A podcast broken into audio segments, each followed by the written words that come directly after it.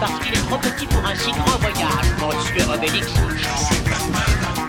Je suis pas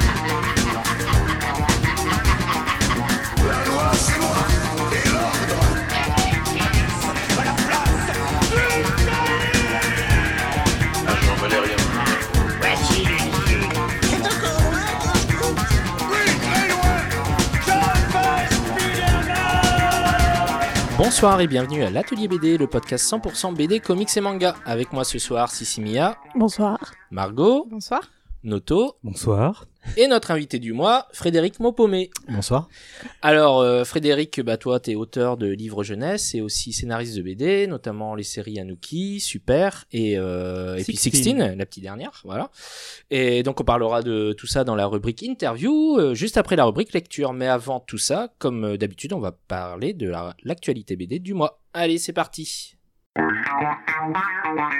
Actu. L'actu du mois de mars 2019, ça commence par une annonce, celle de Run, auteur de la célèbre série Mutafukaz et créateur du fameux label 619 aux éditions Ankama. Il a donc annoncé en début de mois que le label 619 deviendrait indépendant. Alors ça veut pas dire qu'ils vont arrêter d'être publiés euh, chez Ankama, mais qu'ils vont étendre leur domaine d'activité, notamment en utilisant d'autres médias, comme par exemple la vidéo. C'est ce qu'ils avaient déjà fait euh, pour Doggy Bags déjà, ils avaient fait des, des petites bandes annonces vidéo. Euh, je sais pas si quelqu'un parmi vous les avait vues. Si. Ouais, tu les avais vues. Margot, hein Elles étaient chouettes, hein Oui, Elles étaient bien faites, surtout celle du premier, et puis celle aussi euh, de euh, avec euh, Katsumi, là, tu sais, où ils avaient Ouais. fait un Ouais, mais je me souviens plus dans l'ordre. Genre film de vampire des années 80. Bon, enfin, c'était c'était vachement bien. Donc euh, bon, ils vont, je sais pas encore ce qu'ils nous préparent, mais ils ont certainement des, des idées derrière la tête, hein, euh, si s'ils ont fait ça. La deuxième actu, c'est une étude du CNL, euh, le Centre national du livre, sur les habitudes de lecture des Français. Et dans cette étude, on y apprend que 51% des lecteurs lisent de la BD. Alors quand je dis euh, BD, ça peut être aussi bien de l'européen, comme des comics ou des mangas. Euh, le rapport précise que les 15-24 ans lisent plus de BD genre confondus qu'en 2017. Attends, attends, attends. De l'européen? Comme les comics ou les mangas Non, Non, Non. ils lisent aussi bien ça des peut être- ça Européens peut être- comme Ah, des d'accord. On de avait, l'européen, ce comme soir, des hein. comics ou des mangas. la Voilà. virgule était mal placée, désolé. Oui, voilà. Euh, donc le rapport précise que les 15-24 ans lisent plus de BD tout genre confondus qu'en 2017, euh, ce qui est une bonne nouvelle. Euh, c'est d'ailleurs la tranche d'âge qui lit le plus de BD. Les femmes également lisent plus de BD qu'avant. On y apprend aussi que les libraires spécialisés euh, semblent avoir été portés par les lecteurs de comics et de mangas. Alors je sais pas si t'as senti ça, Margot, toi. euh, Parce Tu que t'es tu... t'es senti porté Non, mais t'a- t'avais dit que quand t'es- Beaucoup quand de t'avais monde me euh, quand t'avais repris la librairie, t'avais développé le la partie Oui. manga. Oui, oui, Et est-ce que du coup ça a Bah, amené ça plus suit. de... Oui, Ouais, oui, ça suit. voilà. Et moi, de... bon, avec le changement de boutique aussi, mais depuis que j'ai agrandi le rayon et comics et manga, il y a une nouvelle clientèle et du coup, Eh oui. une clientèle plus régulière. Oui, oui. Ah ouais, donc euh, bah c'est bien. Et vraiment des gens qui veulent découvrir et d'autres qui s'y connaissent vachement plus. Et euh, D'accord. du coup, c'est un peu comme pour le franco-belge. Il y a des Oui. connaisseurs il y a des, enfin, des gens qui veulent juste découvrir. D'accord, ouais. Donc bah ça, ça finalement ça représente un petit peu ce qui se passe euh, en général euh, en France. Et puisqu'on parle de manga, vous savez qu'au Japon, chaque année, il y a un prix qui euh, récompense un mangaka et son œuvre, le fameux prix Osamu Tezuka. C'est un peu l'équivalent du Eisner Award pour les comics aux USA. Donc Taniguchi l'a eu, Urasawa aussi pour sa série Pluto. Euh, Il y a Zuisa Hara aussi pour Kingdom, t'en avais parlé aussi Mhm, qu'il avait oui. eu le, le prix Tezuka. Et là, on vient de connaître la liste des nominés. On, on va pas faire toute la liste hein, parce qu'il y en a, il y en a beaucoup et, Et les noms sont bon. difficiles à prononcer. Oui, bah oui, surtout, aussi, oui, oui. Non mais euh, Non, mais c'est surtout qu'ils sont pas- Tezuka, Ouais, ça.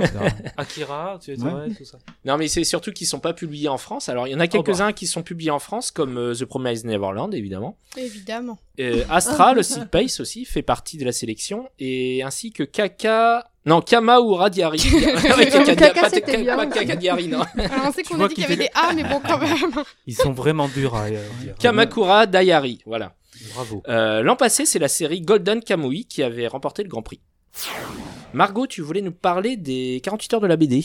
Oui, alors euh, du coup là c'est le week-end euh, qui va pas tarder à arriver. Le, Eh oui. Les vendredis et le vendredi et samedi 6 avril, il y aura sur deux jours, euh, bah, comme chaque année, donc des albums au prix de 2 euros. Alors au début c'était des albums à 1 euro, maintenant c'est des albums à 2 euros. C'est la Ouais. crise. Euh, ouais, normalement c'est des tomes 1. L'année dernière, je sais pas pourquoi ils avaient foutu un tome 4. On avait parlé déjà de la sélection euh, dans la dernière émission. Ouais, Voilà. Et euh, bon bah alors, je, re- je- Ouais, je- tu peux le redire, oui, non, si mais tu non, veux. non, non, mais euh, alors il y a deux mangas, euh, March Come in the Like a Lion et l'Atelier des Sorciers, donc ça ce sera trop bien pour ceux qui veulent commencer. Prenez Ouais. l'Atelier des Sorciers. Oui, c'est vrai. Euh, bah après March Come in, Comes in Like a Lion, et c'est sympa aussi, mais c'est plus autour de, du, de jeux de jeu en fait, un petit peu comme le truc du jeu de Go, mais c'est pas exactement ça, mais il est sympa aussi. Ouais. Euh, après, ils vont mettre les beaux étés, donc ça c'est très chouette aussi. Colonisation, une série de SF, les maîtres inquisiteurs, Télémac aussi qui sera à 2 euros, donc foncez, Oui, oui. foncez. Euh, Airborne 44, La vie compliquée de Léa Olivier et le tome 1 de Ernest et Rebecca aussi. Et alors cette année, je sais pas ce qu'ils ont foutu. Ils font des albums collector, donc euh, des tirages uniques, limités, luxe, bien sûr, donc plus cher, donc ça n'a rien à voir avec les albums à 2 euros. Oui, mais Euh, c'est l'occasion de vendre, donc on vend, on Bon, essaie. après, on moi, c'est pas plus mal parce qu'il va y avoir euh, le pack de la mer, donc euh, je suis contente qu'il y soit. Mais euh, enfin, je, je comprends pas le principe. Il y a des albums qui iront de euh, 20 à 18, euros- enfin 18 euros. Il y en aura à 38. Enfin, je, je, voilà, donc ça, ça sort un peu du truc. Mais s'il y a des amateurs de tirage limité, euh, Et c'est quoi Mais ces c'est- quoi, en ouais, fait, bah, quoi, il y aura Airborne 44, le tome 1, Au loin une montagne. euh, donc ça, c'est un album qui est sorti il y a pas longtemps. Est-Ouest, celui qui avait le prix euh, Christ- euh, de Christin là. Qui Ah oui, oui, oui. Ouais, voilà. Euh, donc le pacte de la mer de Satoshi Kon, euh, Shelton et Felter, donc ça c'est cool, mais euh, je vois pas qui va acheter 35 euros à un album de Shelton et Felter. Tango, 25, 22 euros, enfin c'est des trucs, je me dis, mais ça n'a rien à voir avec les albums accessibles qui, qui est censé promouvoir les 48 heures de la BD, j'avoue que je comprends pas trop. Trap, chez Dargo, je vois pas ce que c'est. Vampire State Building, voilà, chez Soleil. Mais euh, ouais. Ouais, Ils en font pour tous les budgets. Ils font des albums euh, pas chers et des albums au contraire très chers. Pour ceux qui veulent dépenser plus. Ouais, bah écoute, on verra bien. Alors, vous savez qu'en 2019, c'est l'année des 90 ans de Tintin, des 60 ans d'Astérix, mais c'est également l'année des 80 ans de Batman. Euh, et DC Comics a dévoilé son programme de célébration à l'échelle mondiale, et ça a déjà commencé puisque le festival South by Southwest, euh, organisé à Austin au Texas, qui est un festival de musique, a donné le coup d'envoi en proposant des produits en édition limitée et des peintures murales d'artistes locaux. Il y a également eu un lâcher de chauves-souris, plus d'un million et demi, dans la nuit du 15 mars dernier, depuis En le Congress jour. Bridge. En hommage de Chevalier Noir. Alors c'est étonnant effectivement parce que c'est un pont qui est connu aux États-Unis pour abriter, euh, je crois, c'est près de 2 millions de chauves-souris qu'on peut voir voler à la tombée du jour. Alors est-ce qu'ils ont rajouté des chauves-souris ou est-ce qu'ils ont pris les chauves-souris sous le pont? Mais bon, je vois pas trop l'intérêt. bestiole. Je sais pas. Ah ouais, c'est- grave, c'est vraiment ridicule. Ouais. Qu'ils fassent ça pour Spider-Man, quoi. Ah oui, des araignées. Ah, lâcher l'araignée. la mauvaise idée. Ça va être super. Il y a également, il y a également eu en mars euh, aux États-Unis une édition de luxe euh, de Detective Comics spéciale 80 ans. L'édition sera traduite et publiée en France chez Urban Comics en septembre. Euh, lors de la journée mondiale de Batman, le 21 septembre, le célèbre Bat Signal illuminera euh, le siècle des grandes villes internationales. Alors j'ai pas la liste Ah, les des villes euh, Carcassonne, partenaires. le ouais. de signal. Non, non. Je pense que ça sera les plus grandes villes, hein, les capitales et des choses comme ça. Oui, mais, euh, Carcassonne. non mais Je- j'ai pas, j'ai pas le, j'ai pas, euh, j'ai pas la liste, mais Je- elles organiseront également des marathons pour permettre aux participants de courir déguisés en Batman. Ça va pas être pratique. Carcassonne qui est chaud. Mais attends, je viens de découvrir qu'il y a un Batman Day. Oui. Oui, oui, le 21 septembre euh, prochain. Oh Ouais. Tu te moques de moi Ouais. et mes petits trucs l'année dernière sur ma porte avec le décompte. Et je m'en souviens plus, je suis désolé. Je m'en souviens plus. Et pourquoi est-ce que c'est le bah. 21 septembre, le Batman Day alors? Alors, Bah, sur- Gaga va te Bah, le je dire. pense que ça a Ouais, été, euh, ça, c'est, c'est Il a bossé le ça, sujet, ça doit dater de la première parution dans le magazine Detective Comics. À mon Alors, avis. à partir de là, on pourrait dire En que le 21 21 avril, septembre, et, euh, on pourrait oui. dire que le 21 avril, c'est le Spirou Day, alors, vu que c'est la première apparition de Spirou. Ah, bah, et à partir oui. de là, tu on peux lance créer, un tu jeu. veux, vas-y, crée, vas-y. crée, crée un, crée un, Tu mets un. Le truc, c'est que Spirou, Un costume et tu vas faire le euh, marathon. Bat Voilà, c'est c'est naze. C'est clair. Alors que Et lâcher Batman, alors que- d'écureuil, c'est con. oui, Ah, mais c'est pas mal aussi. C'est joli, les enfants aiment bien. Alors que Ouais. Batman déguisé en Ils vont se faire écraser après. ça a la classe quand même. Voilà, donc euh, il y aura également des diffusions de dessins animés sur les chaînes pour enfants et des expos seront organisés partout dans le monde. Bref, en 2019, vous allez bouffer du Batman. Oui, comme tous les ans depuis 20 ans. Voilà. C'est vrai. Mais non, il n'y a pas de film cette année de Batman. Euh, Est-ce que ça ne fait non, pas des vacances il y a un film du Joker, mais on en parlera tout à l'heure dans. Ah, c'est presque pareil. C'est Non, pas tout à fait pas, bah, pas- dans les pareil. adaptations. Euh, Puisqu'on parle de comics, Margot, tu voulais nous annoncer un nouveau crossover. Oui, c'est tellement bien. Euh, alors, ils ont annoncé un crossover entre Black Hammer, donc euh, une nouvelle série de Jeff Lemire que moi j'adore. Ouais, je connaissais pas Black Hammer. En fait, c'est mais c'est si bien. D'accord. C'est ça rend hommage en fait, ça rend hommage à plein au genre de super-héros. Donc euh, sauf que c'est un peu à la mode actuelle vu que c'est Oui, Jeff Lemire oui. qui fait ça. C'est pas Mais, très original. bah, le de base, on va dire que le pitch est pas super original, mais bah, c'est Jeff Lemire donc c'est super bien fait. Et je suis pas du tout du tout objective sur le sujet. oui. Et euh, vraiment pas. Et il y a des petits spin-offs de la série qui sont sortis. Enfin, franchement, c'est une série, je pense qu'elle a été un petit peu, au tout début, elle n'a pas été super, euh, super connue. Et là, je crois que, bah, du coup, elle prend de l'essor. Et il y aura donc un crossover entre Black Hammer et la Justice League. Donc, bon, là, pour l'instant, c'est la VO qui est annoncée en juillet 2019. Mais ça veut dire que ça arrivera en France parce que moi, je vais porter et continuer de porter Black Hammer. Donc, ça va se vendre. Donc, on va le voir arriver en France. Oui, bah s'il y a un crossover avec Justice League, il y a Oui. plein de gens qui ont le. Si. Laisse-moi penser que c'est grâce à moi. D'accord, ok. C'est sûr, c'est sûr. c'est sûr. Didier Elis Tarquin prépare un hommage à l'univers de Leiji Matsumoto chez Shibuya Michel Lafon. Euh, c'est au festival Magic Monaco que les trois artistes ont annoncé une collaboration sur le personnage d'Albator, Captain Harlock hein, pour les puristes. Euh, ce sera scénarisé et dessiné, et par Didier Tarquin, le dessinateur de l'Enfeuse de 3, en collaboration avec Leiji Matsumoto, puisque le mangaka validera ou pas son travail. Euh, également, d'autres reprises sont prévues chez Michel Lafon, Jean-David Morvan avec Astro Boy, euh, notamment, qui va, qui va faire ça chez eux.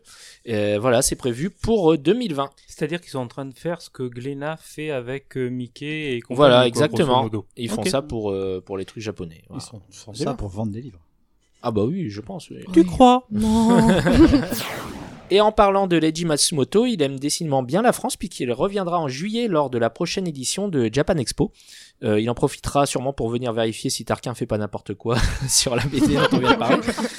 Euh, pour rappel, la prochaine édition de Japan Expo aura lieu du 4 au 7 juillet prochain.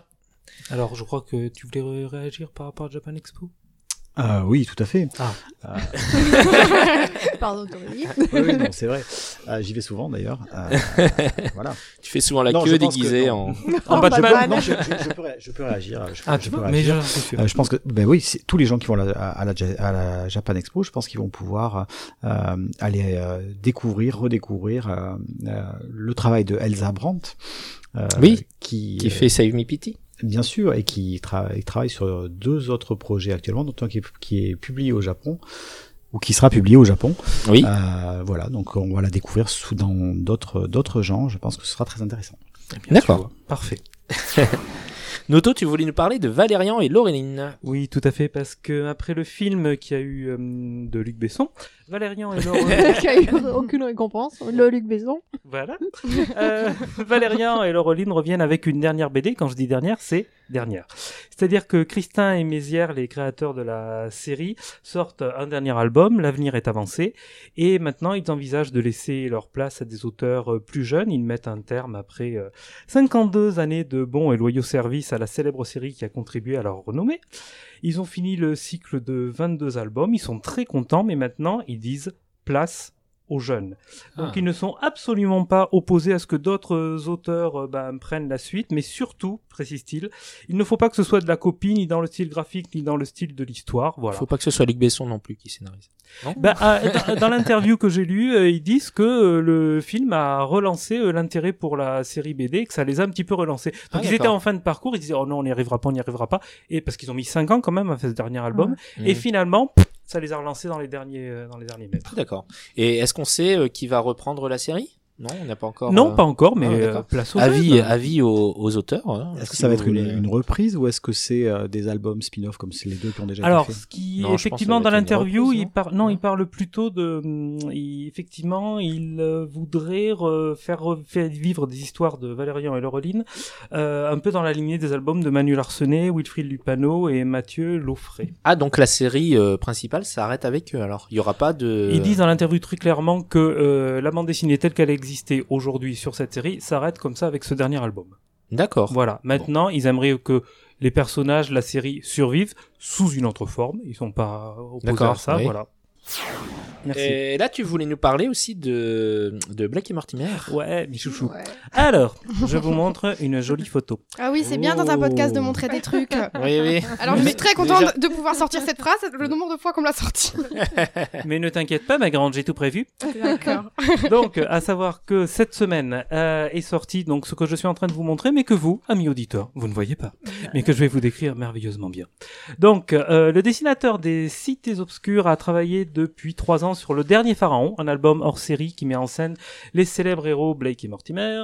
Cette aventure parallèle paraîtra le 29 mai. Euh, dans cet album, les héros ont vieilli. L'album Le Dernier Pharaon va se dérouler entre le Caire, Bruxelles et le palais de justice de Bruxelles. Et je vais vous décrire un petit peu la couverture. C'est d'ailleurs au cœur de cette euh, architecture euh, ostentatoire du palais de justice de Bruxelles qu'apparaît le professeur Mortimer sur la couverture du dernier pharaon dans une posture de sidération. Le personnage tient une lanterne à la main. Mortimer avance prudemment les pieds dans l'autel, un Indiana Jones esselé. À côté de lui, un majestueux escalier qui mène vers une gigantesque pièce traversée de rayons iridescents, je ne sais pas ce que ça veut dire, de couleur vert-bleu. Un détail ne semble pourtant pas du tout à sa place. Une statue égyptienne a remplacé celle qui représentait Cicéron. Le mystère s'épaissit. Donc si je voulais en parler, surtout, c'est que ça faisait très longtemps que j'avais pas vu un dessin euh, de l'univers de Blake et Mortimer qui me donne enfin envie de relire un album de Blake et Mortimer, un des nouveaux. Parce que récemment, j'ai préféré garder mon fric pour autre chose. Mais là, j'ai trouvé vraiment cette couverture magnifique. Donc euh, rien que ça, je trouve que c'est un événement Bah. en soi, une couverture qui donne envie d'acheter un livre. Skyden, enfin, Sky- Oui, Skyden, il est surtout connu pour euh, ses architectures et ses, enfin voilà. Et là, et là, effectivement, euh, voilà, c'est ce qu'on voit sur la couve. Il a, il a beaucoup bossé le, le décor, quoi. Le décor. euh, Tu es en train de me dire qu'en fait, à l'intérieur, il y aura rien. Il a Je tout mis dans pas. la couverture, c'est ça non, non, c'est que non, tu vas, non, du coup, tu vas suivre le truc de ah la couve Non, me donne mais- envie d'acheter, j'achète et l'intérieur c'est Non, mais c'est surtout ces architectures de, de folie, quoi, qui, Oui, qui, non, le, qui le rendent célèbre. Après, les personnages, je sais pas, je sais pas comment va être l'intérieur, euh, mais euh, je sais que lui, il aime bien bosser les décors. C'est un peu comme Mathieu Bablet, tout ça. C'est, euh, c'est, quelqu'un qui adore bosser les décors. Ce qui est rare chez les dessinateurs en général. Les dessinateurs détestent les décors. Mais bon, Tout à fait. Parce que c'est des feignants. voilà. Contrairement au scénariste. Et les ça. scènes de bataille alors, et les alors scènes que de moi, show. décrire un décor, ça- euh, Ah, voilà. moi escalier. Toi, ça va, oui, c'est, pas Oui, bien sûr. Mais toi, t'es plus courageux, c'est pour ça. N'hésite pas à dire euh, une scène de bataille de 10 000 hommes. Ah bah oui, bien sûr, Voilà. ouais. Voilà, 5000 chevaliers chargeant au petit matin. Voilà, exactement. Dont un bourré. Euh, voilà, donc euh, si vous êtes un mangaka en herbe, écoutez bien cette info qui va vous intéresser puisque Sinon, le tremplin, pas. le tremplin Kiun est de retour.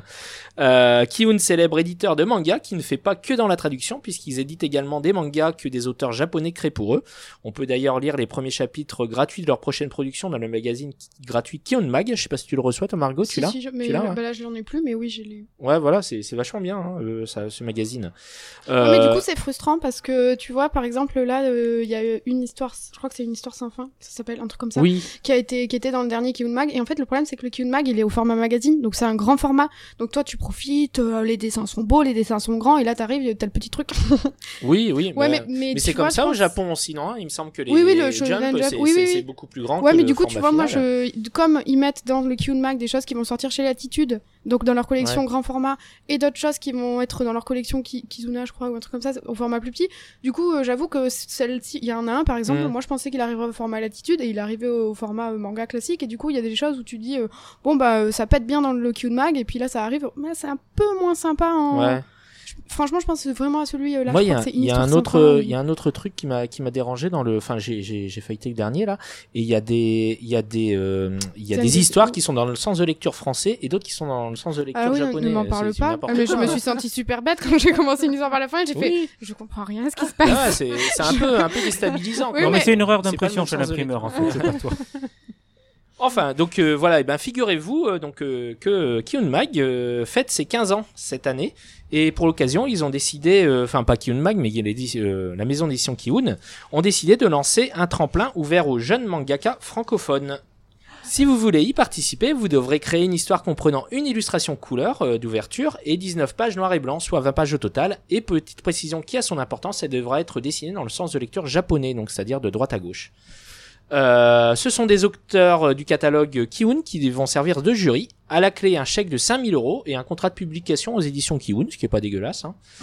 un dessin original de Nick et Yan, Ya- ou de Yamishin, ou encore la reproduction d'une planche d'une série du catalogue. Voilà. Yamishin, celle de Green Mechanic. Excellent manga. D'accord. Voilà. Merci Margot. De rien. C'était gratuit.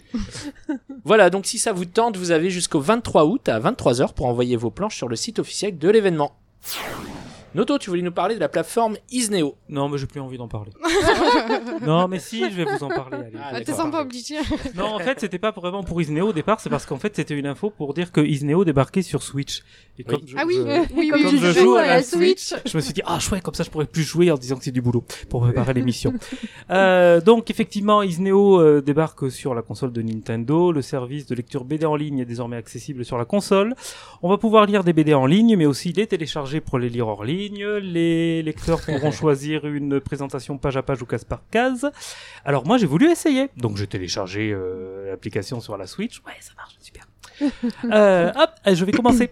Alors, est-ce que vous avez déjà un compte ou il faut en créer un? Bon, alors ça m'a gonflé de devoir encore créer un compte, un mot de passe, un truc juste pour la Tu te news, connectes avec ton compte. Facebook? Non Oh, ça m'a gonflé. Moi, ça me gonfle tous ces trucs. à chaque fois. Donc, je ne l'ai pas fait. Voilà, ça m'a gonflé. Mais je suis quand même allé Donc, on regarder fait un une petit news peu. en disant que j'ai voulu faire, mais j'ai pas fait. Exactement. D'accord. Mais j'ai quand même envie de faire. euh, C'est un peu compliqué comme histoire. Vous allez voir, on va y arriver. On respire doucement.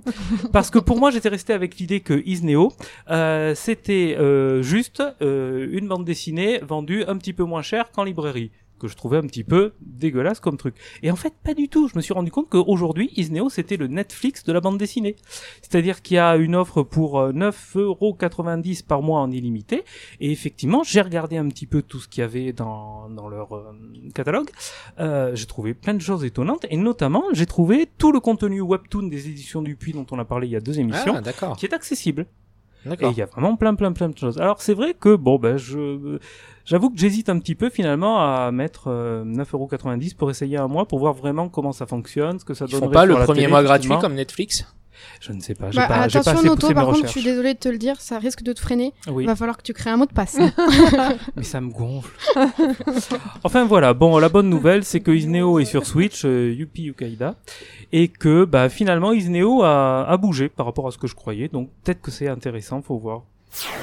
Lors du dernier salon du livre de Paris, le ministre de la Culture Franck Rister a annoncé une réflexion sur la place des artistes, des créateurs au sein de notre société pour tenter de pallier à leur précarisation grandissante. Euh, La mission a été confiée, a été confiée à Bruno Racine, président de l'association pour la promotion de la bande dessinée à Angoulême, créée en 2016 après la fameuse polémique euh, dont on a déjà parlé dans le podcast. Alors je sais pas ce que vous en pensez de cette annonce, mais moi, euh, enfin, j'ai j'ai l'impression que depuis des années, ils arrêtent pas de dire on, on est en train de réfléchir, on va réfléchir.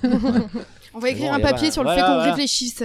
Peut-être Euh, que les bah, auteurs ne ils sont vont- pas ils vont encore assez continuer encore pauvres. combien, combien de temps à réfléchir Je sais Moi, pas. Je euh. suis pas tout à fait d'accord avec toi. Parce que je Non crois que c'est la première fois qu'on on a un ministre qui dit sérieusement on va réfléchir. Parce que jusqu'à présent, ils disaient pas qu'ils allaient réfléchir. hein. Euh, puisque là, si je dis pas de bêtises, on a dû avoir euh, quatre ministres de la culture euh, qui se sont succédés Oh. et ils ne sont jamais arrivés jusqu'au stade de la, réfle- au stade Mm. de la réflexion. Ils étaient euh, arrivés à voyons, donnez-moi des rapports et après ils changeaient. Donc euh, je, alors, on, ver- on verra bien ce que ça donne, mais euh, je pense que peut-être, peut-être qu'il va y avoir quelque chose d'intéressant qui peut sortir de là.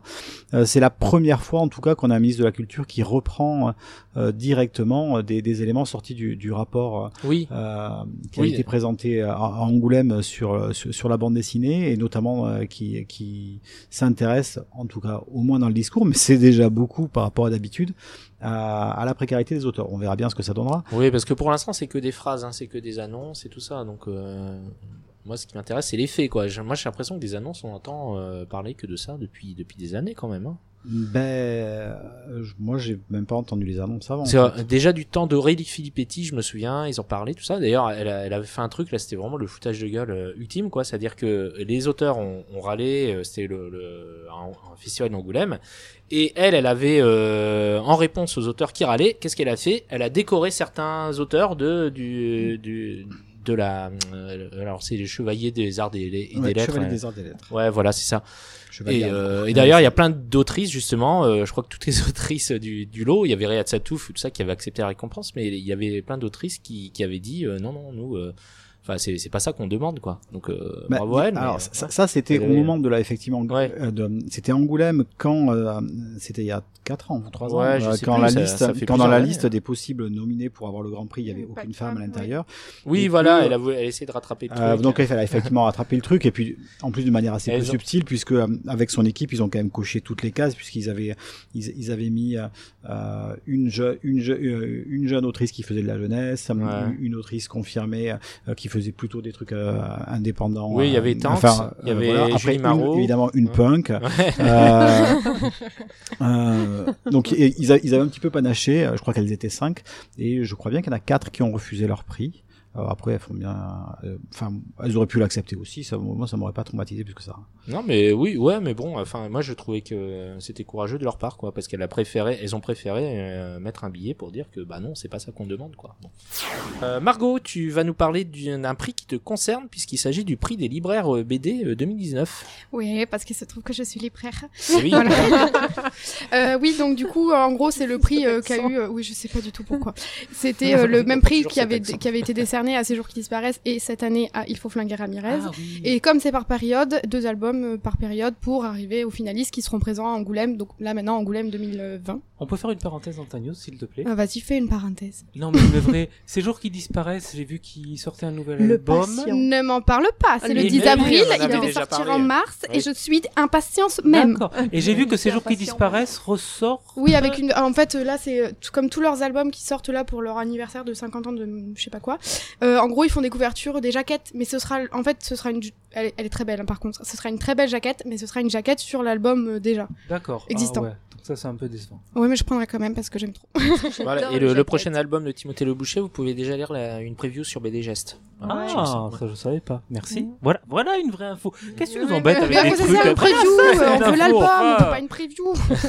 Bon, Margot, continue s'il te plaît, merci. Voilà, donc euh, je ne sais plus ce que je disais. Ah si, euh, deux, donc deux albums par période. Et donc là, il y a les deux premiers de la période du 21 novembre 2018 au 28 février 2019 qui est tombé. Mhm. Et c'est donc euh, Nymphéas Noir euh, chez euh, Air Libre, euh, donc les éditions Dupuis, Oui. de Casgrain et Duval de mémoire, un truc comme ça. Oui, je crois voilà, ça. donc l'adaptation de Bussy euh, et Dieu, Le Dieu vagabond de Fabrizio Dori qui Oui. est chez Sarbacane et qui est un magnifique album. Donc je suis que contente de Vanida euh, avait Ah, oui, chroniqué dans, le chroniqué, dernier, oui. dans le dernier podcast et toi aussi t'en avais parlé sur le, le site de la Oui. BD. parce que Ah. c'est un superbe album et que c'est très je très l'ai bien. feuilleté et il est très beau. Il est très beau, il est très bien. Voilà, donc c'est ces deux albums qui euh, seront en lice euh, pour cette période, qui sont finalistes à cette période. D'accord, bon, on verra bien. Tu nous donneras la, la suite de, de la liste, euh, j'imagine, dans les prochains mois. bien sûr.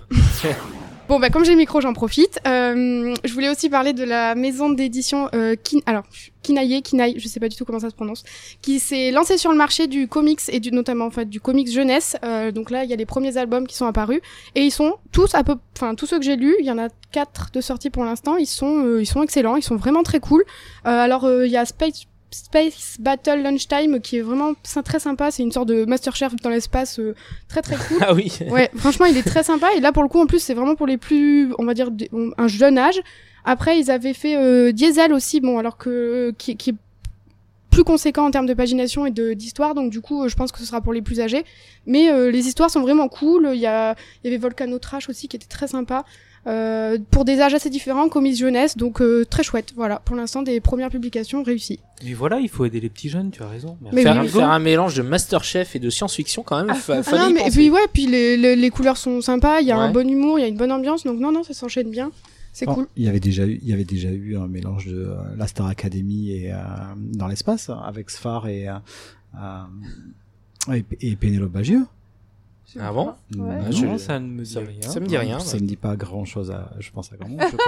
il n'y a pas eu de tome 2. Mais, euh, Pourtant, c'est bizarre avec les auteurs en général. Appara- Voilà, apparemment, tu, as, tu as lu le tome 1, donc. Moi, la Star Academy, c'est un peu ma passion. Je me, re- cette semaine, j'ai, j'ai regardé la, la saison 2. J'en suis à Ah, l'épisode tu 3. tu t'es rediffusé la saison 2 de Star Academy.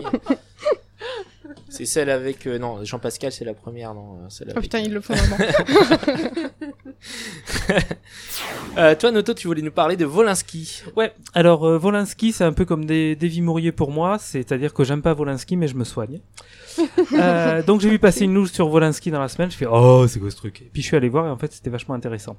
Euh, c'est-à-dire que hum, il y a plus d'un millier de dessins de presse de Volinsky qui sont en libre accès sur Gallica. Alors Gallica, c'est la bibliothèque numérique de la Bibliothèque nationale de France. C'est-à-dire que tu prends ton petit ordinateur, tu tapes Gallica Volinsky, tu arrives dessus et effectivement, on a accès à plein de dessins originaux de Volinsky qu'il a euh, légués. Et euh, alors bon, forcément, j'aurais préféré des dessins de Cabu, mais bon, là, c'était Wolinski. Et ça m'a permis d'essayer euh, Gallica, en fait, et ça fonctionne drôlement bien. Donc, euh, j'ai tapé comme euh, mot dans le moteur de recherche Mitterrand. J'ai trouvé les dessins que Wolinski avait fait sur Mitterrand.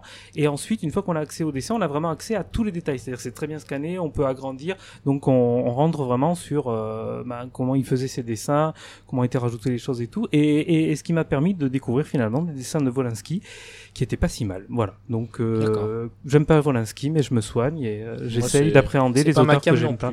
Mais oui, mais finalement, il y a de bonnes choses, t'assure. Donc, ceci dit, non, sérieusement, je vous recommande vraiment euh, d'aller voir Gallica, de chercher un peu parce que, bah, en fait, c'est gratuit, c'est euh, c'est libre d'accès et il faut en profiter. Voilà. Et est-ce qu'il y a un compte à créer? C'est- Eh bien non, parce que sinon je ne l'aurais pas fait, voyez-vous, parce que je n'aime pas les mots de passe, les comptes. Voilà, et sinon, pour en revenir à ce qu'on disait avant, euh, la saison 2 de Star Academy, c'était avec Georges Alain et Ah Ah. C'est tout, je voulais le préciser. Tu Ah, nous le- parles des L5, s'il te plaît Oh, le podcast de la honte. Euh, T'avais aussi une info sur le petit Nicolas. Oui, forcément, je pouvais pas la laisser passer celle-là. Eh ben oui. Alors, euh, à savoir qu'il y a deux nouvelles adaptations qui sont prévues, un film et une série de 52 épisodes adaptés de l'œuvre de Sampe et Goscinny vont arriver sur les écrans en 2020-2021, à l'occasion des 60 ans du petit Nicolas, donc décidément on n'en finit des plus. Ah ouais, mais, oui, mais oui, mais oui, mais oui, hein. mais oui, mais oui. Alors, il va y avoir un long métrage d'animation qui va s'appeler Le Petit Nicolas, les copains d'abord, qui sera réalisé par le studio Folia- Foliascope, Mmh. scénarisé par Michel Fessler et Anne Goscinny, la fille donc du père. Oui. Et Anne Goscinny qui va contribuer également à l'écriture de la série animée Le Petit Nicolas, tous en vacances. Euh, donc une série de 52 épisodes de 12 minutes qui racontera les aventures de Nicolas et de ses amis en vacances à la plage. Série Waouh. diffusée sur M6. Ils J'ai tellement hâte. lâcher de quoi d'enfant Mais enfin, on peut pas toujours parler de ce qui vous intéresse, les filles. Je suis désolé, le petit Nicolas, ça parle aussi à des gens. Des... J- Gidaf serait là, ça, il vibrerait aussi d'émotion, la larme à l'œil. Oui, mais Gida fait pas là, alors nous, on a le droit de critiquer. Voilà, voilà. Ah, moi, le, ni- le petit Nicolas, je disais quand j'étais petit. Hein. Voilà. heureusement qu'il y a J'aimais bien. Yegel qui est là. Ouais, Ah, Moi aussi, hein, bien Ah, sûr. merci Ah, beaucoup. Mon voilà. fils s'appelle Nicolas. Et ben voilà. En hommage. Non, pas Mhm. du tout. Ah si. Ah, tu vois Ah, disons que c'était plus par rapport à lui qu'à Nicolas Sarkozy, je veux dire. Ah oui, tu, tu pouvais pourtant avoir ce choix. Enfin bon. Tsukasa Ojo, ou Oro, je sais pas comment on doit le dire. Tu Ah, Euh, donc c'est le dessinateur de City Hunter et de Cat Size. Il se lance dans la réalisation d'un film, figurez-vous, mais d'un film en live action. Donc le film s'appellera Angel Sign et sera là en fait adaptation d'une sélection de courts récits qui seront liés entre eux. Alors pourquoi je dis adaptation? Eh bien c'est parce qu'à la base ce sont des histoires sous forme de manga qui ont fait l'objet d'un concours dont Oro était euh, membre du jury.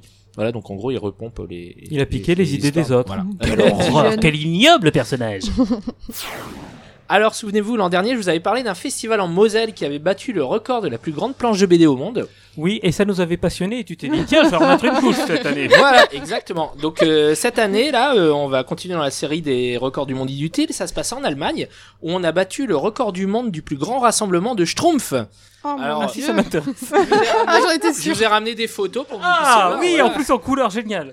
Et, Alors, euh, alors je vais décrire un petit peu. Donc il y a une schtroumpfette qui, qui sert des bières là, Voilà, là, voilà. actuellement. En fait, la schtroumpfette est un Ça a un peu évolué, quoi. les Schtroumpfs boivent de la bière, oui apparemment. Voilà, euh, voilà, il y a des gens déguisés en schtroumpf, mais ils ont pas leur petite schtroumpf derrière. C'est surtout la Schtroumpfette qui boit, à mon avis, parce que pour supporter un village entier de mecs, elle doit picoler. Alors bien sûr, nous mettrons à disposition euh, les photos de la Oui, schtroumpfette voilà. qui vendent la bière euh, sur le site. Euh, Voilà, alors c'est juste des hommes euh, et déguisés et peinturés en bleu Non, non, il y a, y a des de femmes aussi, il y a plein de, Oui, de oui, femmes. oui, Je vous ai oui, pas oui, mis toutes les oui. photos, mais il y a plein de Schtroumpfettes et de grands Schtroumpfs aussi. Donc euh, voilà, 2762 personnes déguisées en Schtroumpf. Euh, voilà, euh, 3000 selon les Schtroumpfs, 1000 selon la police, pour participer à ce rassemblement dans une petite ville au sud de l'Allemagne. Alors, euh, Petite ville où on s'ennuie beaucoup toute l'année. Et où on boit Voilà, donc- beaucoup pour compenser. Donc euh, il fallait euh, pour pour battre le record, il fallait euh, il fallait enfin c'est il y avait des consignes très strictes, il fallait être euh, maquillé euh, en bleu des pieds à la tête et à porter soit le costume de la Schtroumpfesse, soit du- d'un Schtroumpf euh, lambda, soit du du grand Schtroumpf, voilà. Donc euh, faut savoir que le record était jusqu'ici détenu par des étudiants gallois qui l'avaient établi à 2510 participants en 2009. Voilà. Euh, euh, donc je tenais à vous en parler parce que je trouvais ça Oui. important. Voilà. Mais oui, mais tu On parle beaucoup dans l'actu des gilets Ouais. jaunes, de la Mais marche oui, pour le climat. Et on oublie complètement les choses essentielles, euh, Hmm. comme celle-là, voilà. Et, et cette news, comme tu me le disais, euh, Igaël, ne serait pas complète sans que tu nous dises comment on dit Schtroumpf en allemand. Ah, je sais pas. euh, je sais comment le dire en anglais, Smurf, mais après. euh, non, c'est une bonne question, c'est vrai. Non, non, non, va pas chercher sur internet comme la Starac, s'il te plaît. C'est pas moi qui vais faire la recherche, hein, si vous voulez vous amuser. non, non, personne va le faire. En bref, quelques adaptations euh, rapidement. Donc, euh, tout d'abord, celle du Joker avec Joaquin Phoenix qui nous offre un premier teaser. Bon, à voir, ça va sûrement être encore une origin story euh, sur un personnage dont on voit. Enfin, moi, j'en vois pas l'intérêt parce que justement, le Joker, c'est euh, c'est bien de garder le mystère. hein. Je sais pas si vous avez vu The Dark Knight, mais euh, il changeait toujours. On, on lui demandait euh, comment il était devenu Joker et il racontait à chaque fois une histoire différente. Et j'ai trouvé ça très bien. Et là, et là, ils vont, ils vont, ils vont tout casser, quoi. Ils vont essayer de faire une origin story sur le Joker. Donc, euh, il, y a je- y a quand même une belle origin story du Joker qui est celle de Alan Moore. hein. ah oui, ah, d'accord. Je, je l'ai pas lu, oui, mais bon. Bah, c'est le Batman, Oui. de, le Batman d'Ala- d'Alan Moore. C'est- C'est Oui, oui. c'est en fait le le- la- l'histoire de l'origine du Joker. Je connais pas tous les classiques malheureusement. Euh, L'animé Radiant aura droit à une seconde saison, le manga de Tony Valente, qui est un des seuls mangas français à être adapté au Japon, et bah, il a visiblement du succès là-bas, en tout cas son animé, puisque ça va continuer. Et pour voir cette nouvelle saison, il faudra attendre le mois d'octobre.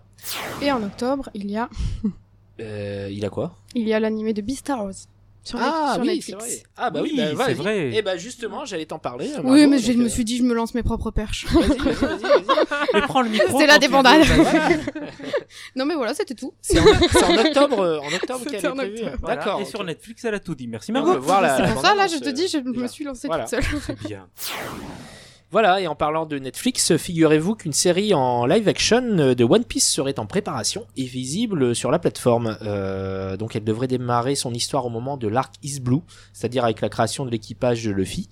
Elle serait réalisée par Tomorrow Studio et le budget par épisode sera apparemment euh, très important.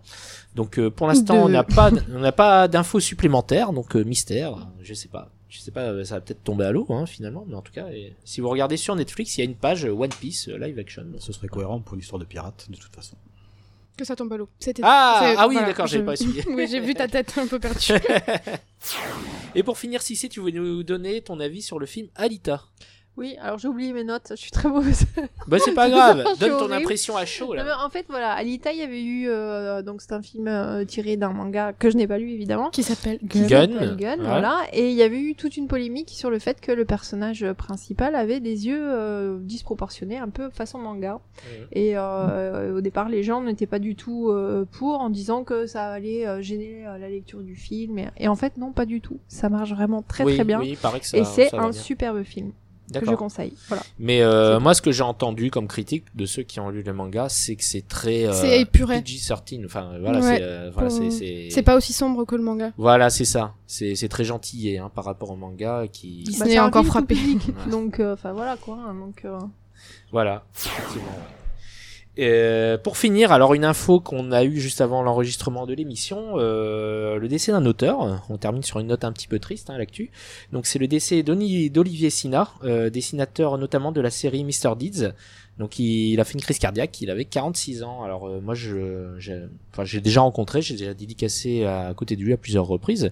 Et il faut savoir que c'était un des premiers auteurs, euh, moi que j'entendais euh, râler en salon à propos de la justement de la situation des auteurs, le fait que voilà les auteurs euh, étaient payés de, de moins en moins. Donc il, il alertait un peu à ce niveau-là. C'était le, le premier, l'un des premiers à, à- à le faire. Et, euh, et donc voilà. Donc euh, malheureusement, ce qui, ces craintes se sont avérées par la suite. Voilà. Alors là, faut savoir qu'il a pré, qu'il a fini, qu'il vient de terminer une, une BD euh, qui paraîtra en juin ou en mai, je, je sais plus, chez Air Libre. Voilà. Donc euh, vous pourrez voir son dernier album euh, très bientôt. Et voilà, c'est gay, hein. Ouais, c'est moche. Mais je pense que c'est une bonne idée en plus de ta part de finir là-dessus. Mais Voilà. Lecture. La chronique lecture, euh, nos lectures du mois. Donc, euh, je sais pas qui veut commencer. Margot, tu veux C'est toujours moi qui commence. Bon, bah, allez, si, si, allez, si, si, si, si. Allez, vas-y, alors. c'est bon. Alors moi, ce soir, je vais vous parler de Green Class, tome 1, Pandémie, euh, qui est paru chez Le Lombard, scénarisé par Jérôme Hamon et le dessinateur David Taco. Donc je vous fais rapidement un petit pitch, promis, je ne spoil rien. C'est un groupe de jeunes Canadiens qui revient de voyage scolaire en Louisiane à un moment où un mystérieux virus se répand et fait basculer toute l'humanité dans une situation de crise. Alors, pourquoi cette BD, me direz-vous? Oui, Simple- pourquoi oui, cette BD pourquoi cette BD Alors, ce n'est pas un service presse, c'est- vraiment... Non, mais enfin voilà, c'est Ah oui, euh, une BD que moi j'attendais parce que je suivais le travail du dessinateur. Ouais, moi aussi, je suis sur Instagram. Voilà. Et, euh, et du coup, j'avais vraiment envie de, de voir. Donc déjà, au niveau de la couverture, bah, euh, l'effet de la texture, moi j'adore. Voilà, c'est Mhm. un vrai objet livre. Je vais passer si vous voulez regarder, Oui, oui. tripoter, euh, si vous connaissez. Non, moi, je, je veux bien, moi, je veux Ça bien. fait des guilis sous les doigts, effectivement, Voilà, quand ouais, on c'est passe. un- Ah oui. Et ensuite, bah, déjà, bon, au niveau graphique, j'adore le trait de, euh, de David Taco. Je trouve que c'est un peu à la fois euh, entre le comics et le franco-belge. Il a un côté euh, très sexy dans les personnages. Et donc, je l'ai lu vraiment pour le euh, pour le travail du, du dessinateur et j'ai pas été déçue au niveau du, du scénario parce que déjà il propose le alors on a des avis divergents avec Noto, mais ce n'est pas grave. Des- Oui, il propose le scénario à un moment assez charnière parce qu'on bascule avec les personnages. Donc il y a vraiment le avant et le après. Et moi je trouve ça assez euh, assez intéressant. Et il y a aussi un effet de groupe qui révèle les personnalités de chaque personnage et qui fait que certains per- personnages doivent sortir de leur zone de confort. Donc ça euh, donne un panel psychologique euh, plutôt intéressant. Et puis la petite originalité, c'est un virus qui transforme l'homme en monstre végétal. Donc petit clin d'œil euh, aux préoccupations écologistes de notre société. Alors il y a des petits points négatifs quand même, et ça c'est peut-être mon côté un peu féministe ou un peu fille. Moi j'ai trouvé un brin trop attendu, trop classique la violence faite aux nanas. C'est-à-dire que on est d'accord, c'est euh, une pleine période de crise, donc forcément il y a les mecs qui veulent se faire les les filles, et Ouais. forcément ben t'as un gars qui va mettre un, un grand euh, pain dans la figure d'une fille, et c'est un autre gars qui va venir la défendre. Bon, Mm. ok d'accord, ça se passe comme ça dans la vraie vie, mais moi j'aimerais bien que dans les bandes dessinées ce soit la nana qui fout un grand pain au type. Oui. Voilà, c'était le seul petit point négatif. Ah oui, effectivement, c'est pas grand chose. Alors là, il y a ah que oui, ça, quoi. on a été calme, Voilà. niveau point négatif. euh, C'est tout. bah, Moi j'ai bien aimé. Ah oui, parce que point négatif, il y en a quand même un gros. Non, non, c'est méchant. En, en combien de tomes elle est prévue cette série Tu sais pas? Alors, euh, aucune idée. Franchement, aucune idée. Je suis nulle, hein. Ce Oui, soir, oui. je suis vraiment Non, pas- mais je vais rebondir parce que donc tu m'as passé euh, Green Class pour que moi je puisse le, le découvrir, qu'on puisse en parler un peu. Donc, euh, mm, alors euh, moi déjà je trouve la couverture vraiment très réussie, hormis Oui. la texture, Ouais. Euh, parce que donc il y a le dessin et euh, il y a le crâne qui apparaît aussi sur la couverture. Donc voilà, ça ça m'a bien accroché ça. La couverture réussie. Donc j'ai commencé à le lire, mais j'ai arrêté au bout de 18 pages.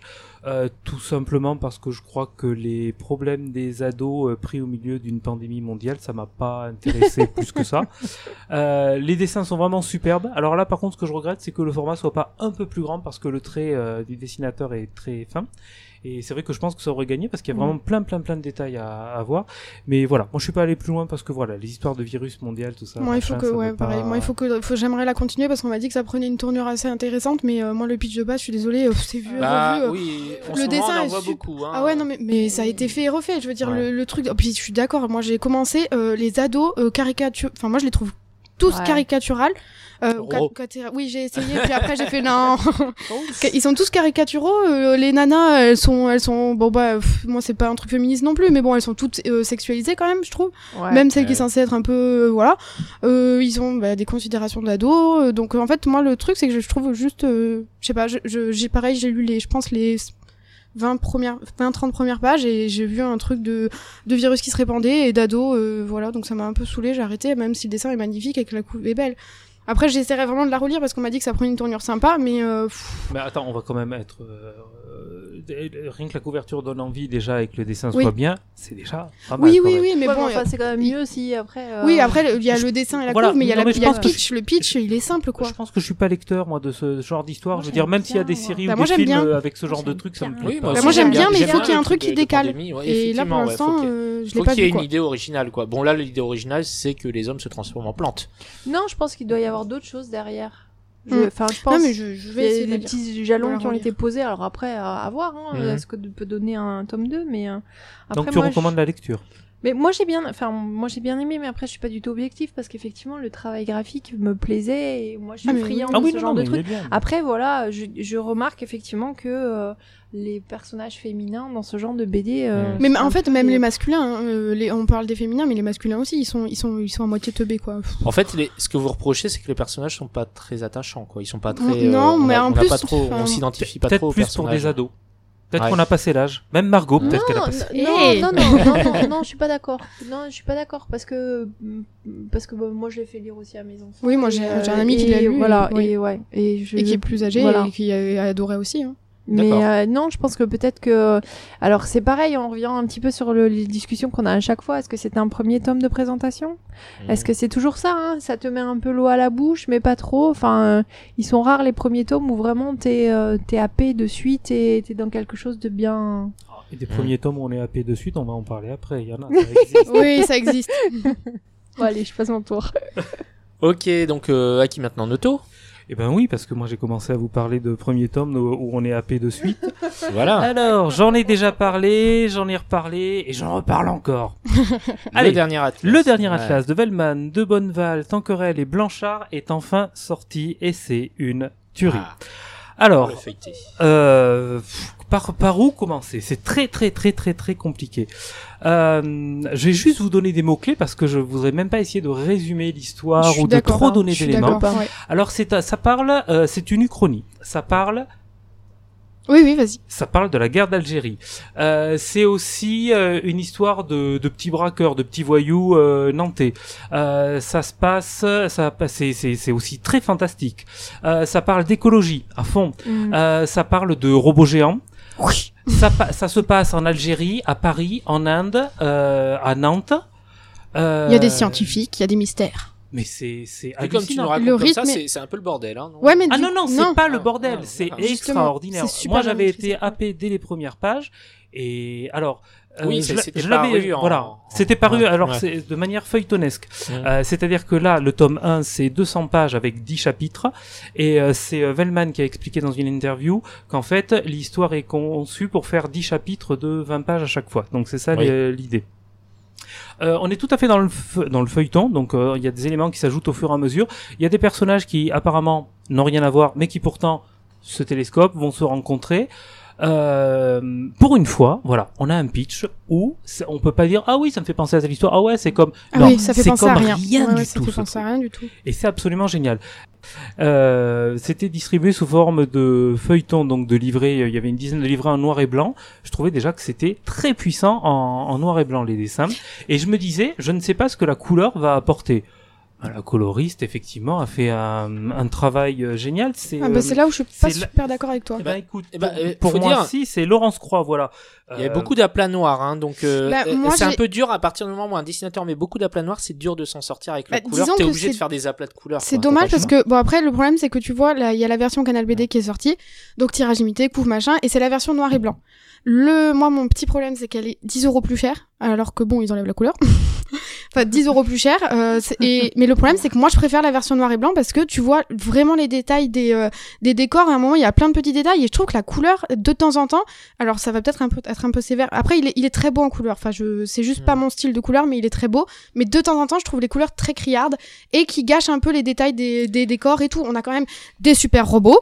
Et ben, je trouve qu'en noir et blanc, ils claquent super et en couleur de, enfin, je te dis, il y a deux passages. Non, non, non, mais je- je- j'en- j'entends bien. Du coup, je, je, je regrette un peu le prix un peu élevé de la version Canal BD, mais moi, c'est celle que je mets le plus. Ça, je trouve ça voilà. super Alors que- criard. Mais moi, super trouve- criard. Je trouve justement que Alors ce ça, passage euh, Il y a oui, un c'est- un passage dans la piscine. Ah mais oui, Eh mais ben- il y a un passage ben, pareil je où c'est en vraiment- violet, en violet rose, c'est dégueu. Moi je trouve ça non, dégueu. eh ben moi je trouve justement que le passage dans la piscine, là, euh, les, couleurs font vachement Ah, bien ressortir l'ambiance du et j'ai beaucoup aimé. Par contre, je te rejoins Mais est-ce sur. que t'as vu cette même page en noir et blanc? Mais oui, Et j'ai ben moi je trouve qu'elle est encore mieux. Alors par contre, euh, il y a les deux avant-dernières pages. Alors je vais pas les montrer parce que je veux pas vous gâcher le truc.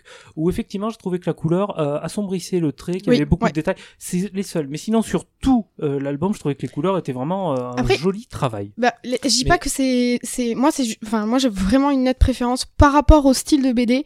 Euh, par, tu, enfin, ouais, t'as des robots, t'as des décors, machin. Je Alors- trouve qu'au style, le noir et blanc, alors que moi je suis pas amatrice de base de noir et blanc, ressort vraiment bien là. D'accord. Mais, euh, mais après la couleur est très bien aussi. Donc tu recommandes les deux versions. Bah je recommande la plus chère parce que ça me fait plus de fric. Non je déconne.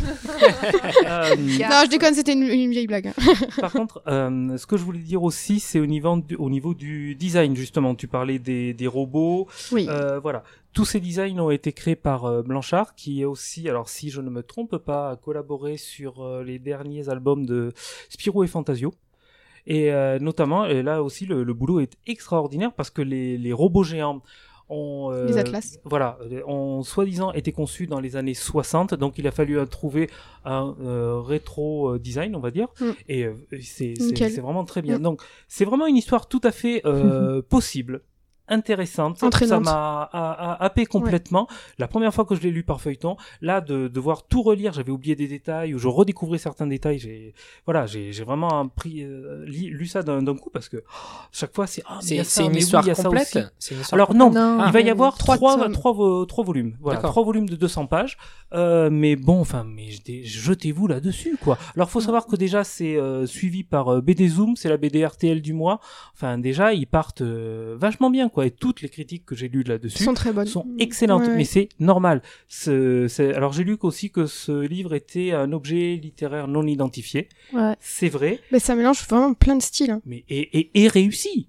Et Ouais. réussi, Tu vois c'est là, ça. Il y a vraiment si, si, quatre. là, il y a un premier Il y a tome quatre vraiment. auteurs euh, qui ont fait un boulot incroyable, ouais. plus la coloriste, parce que Mm. je trouve vraiment que son boulot est intéressant plus, qui ont fait un boulot incroyable.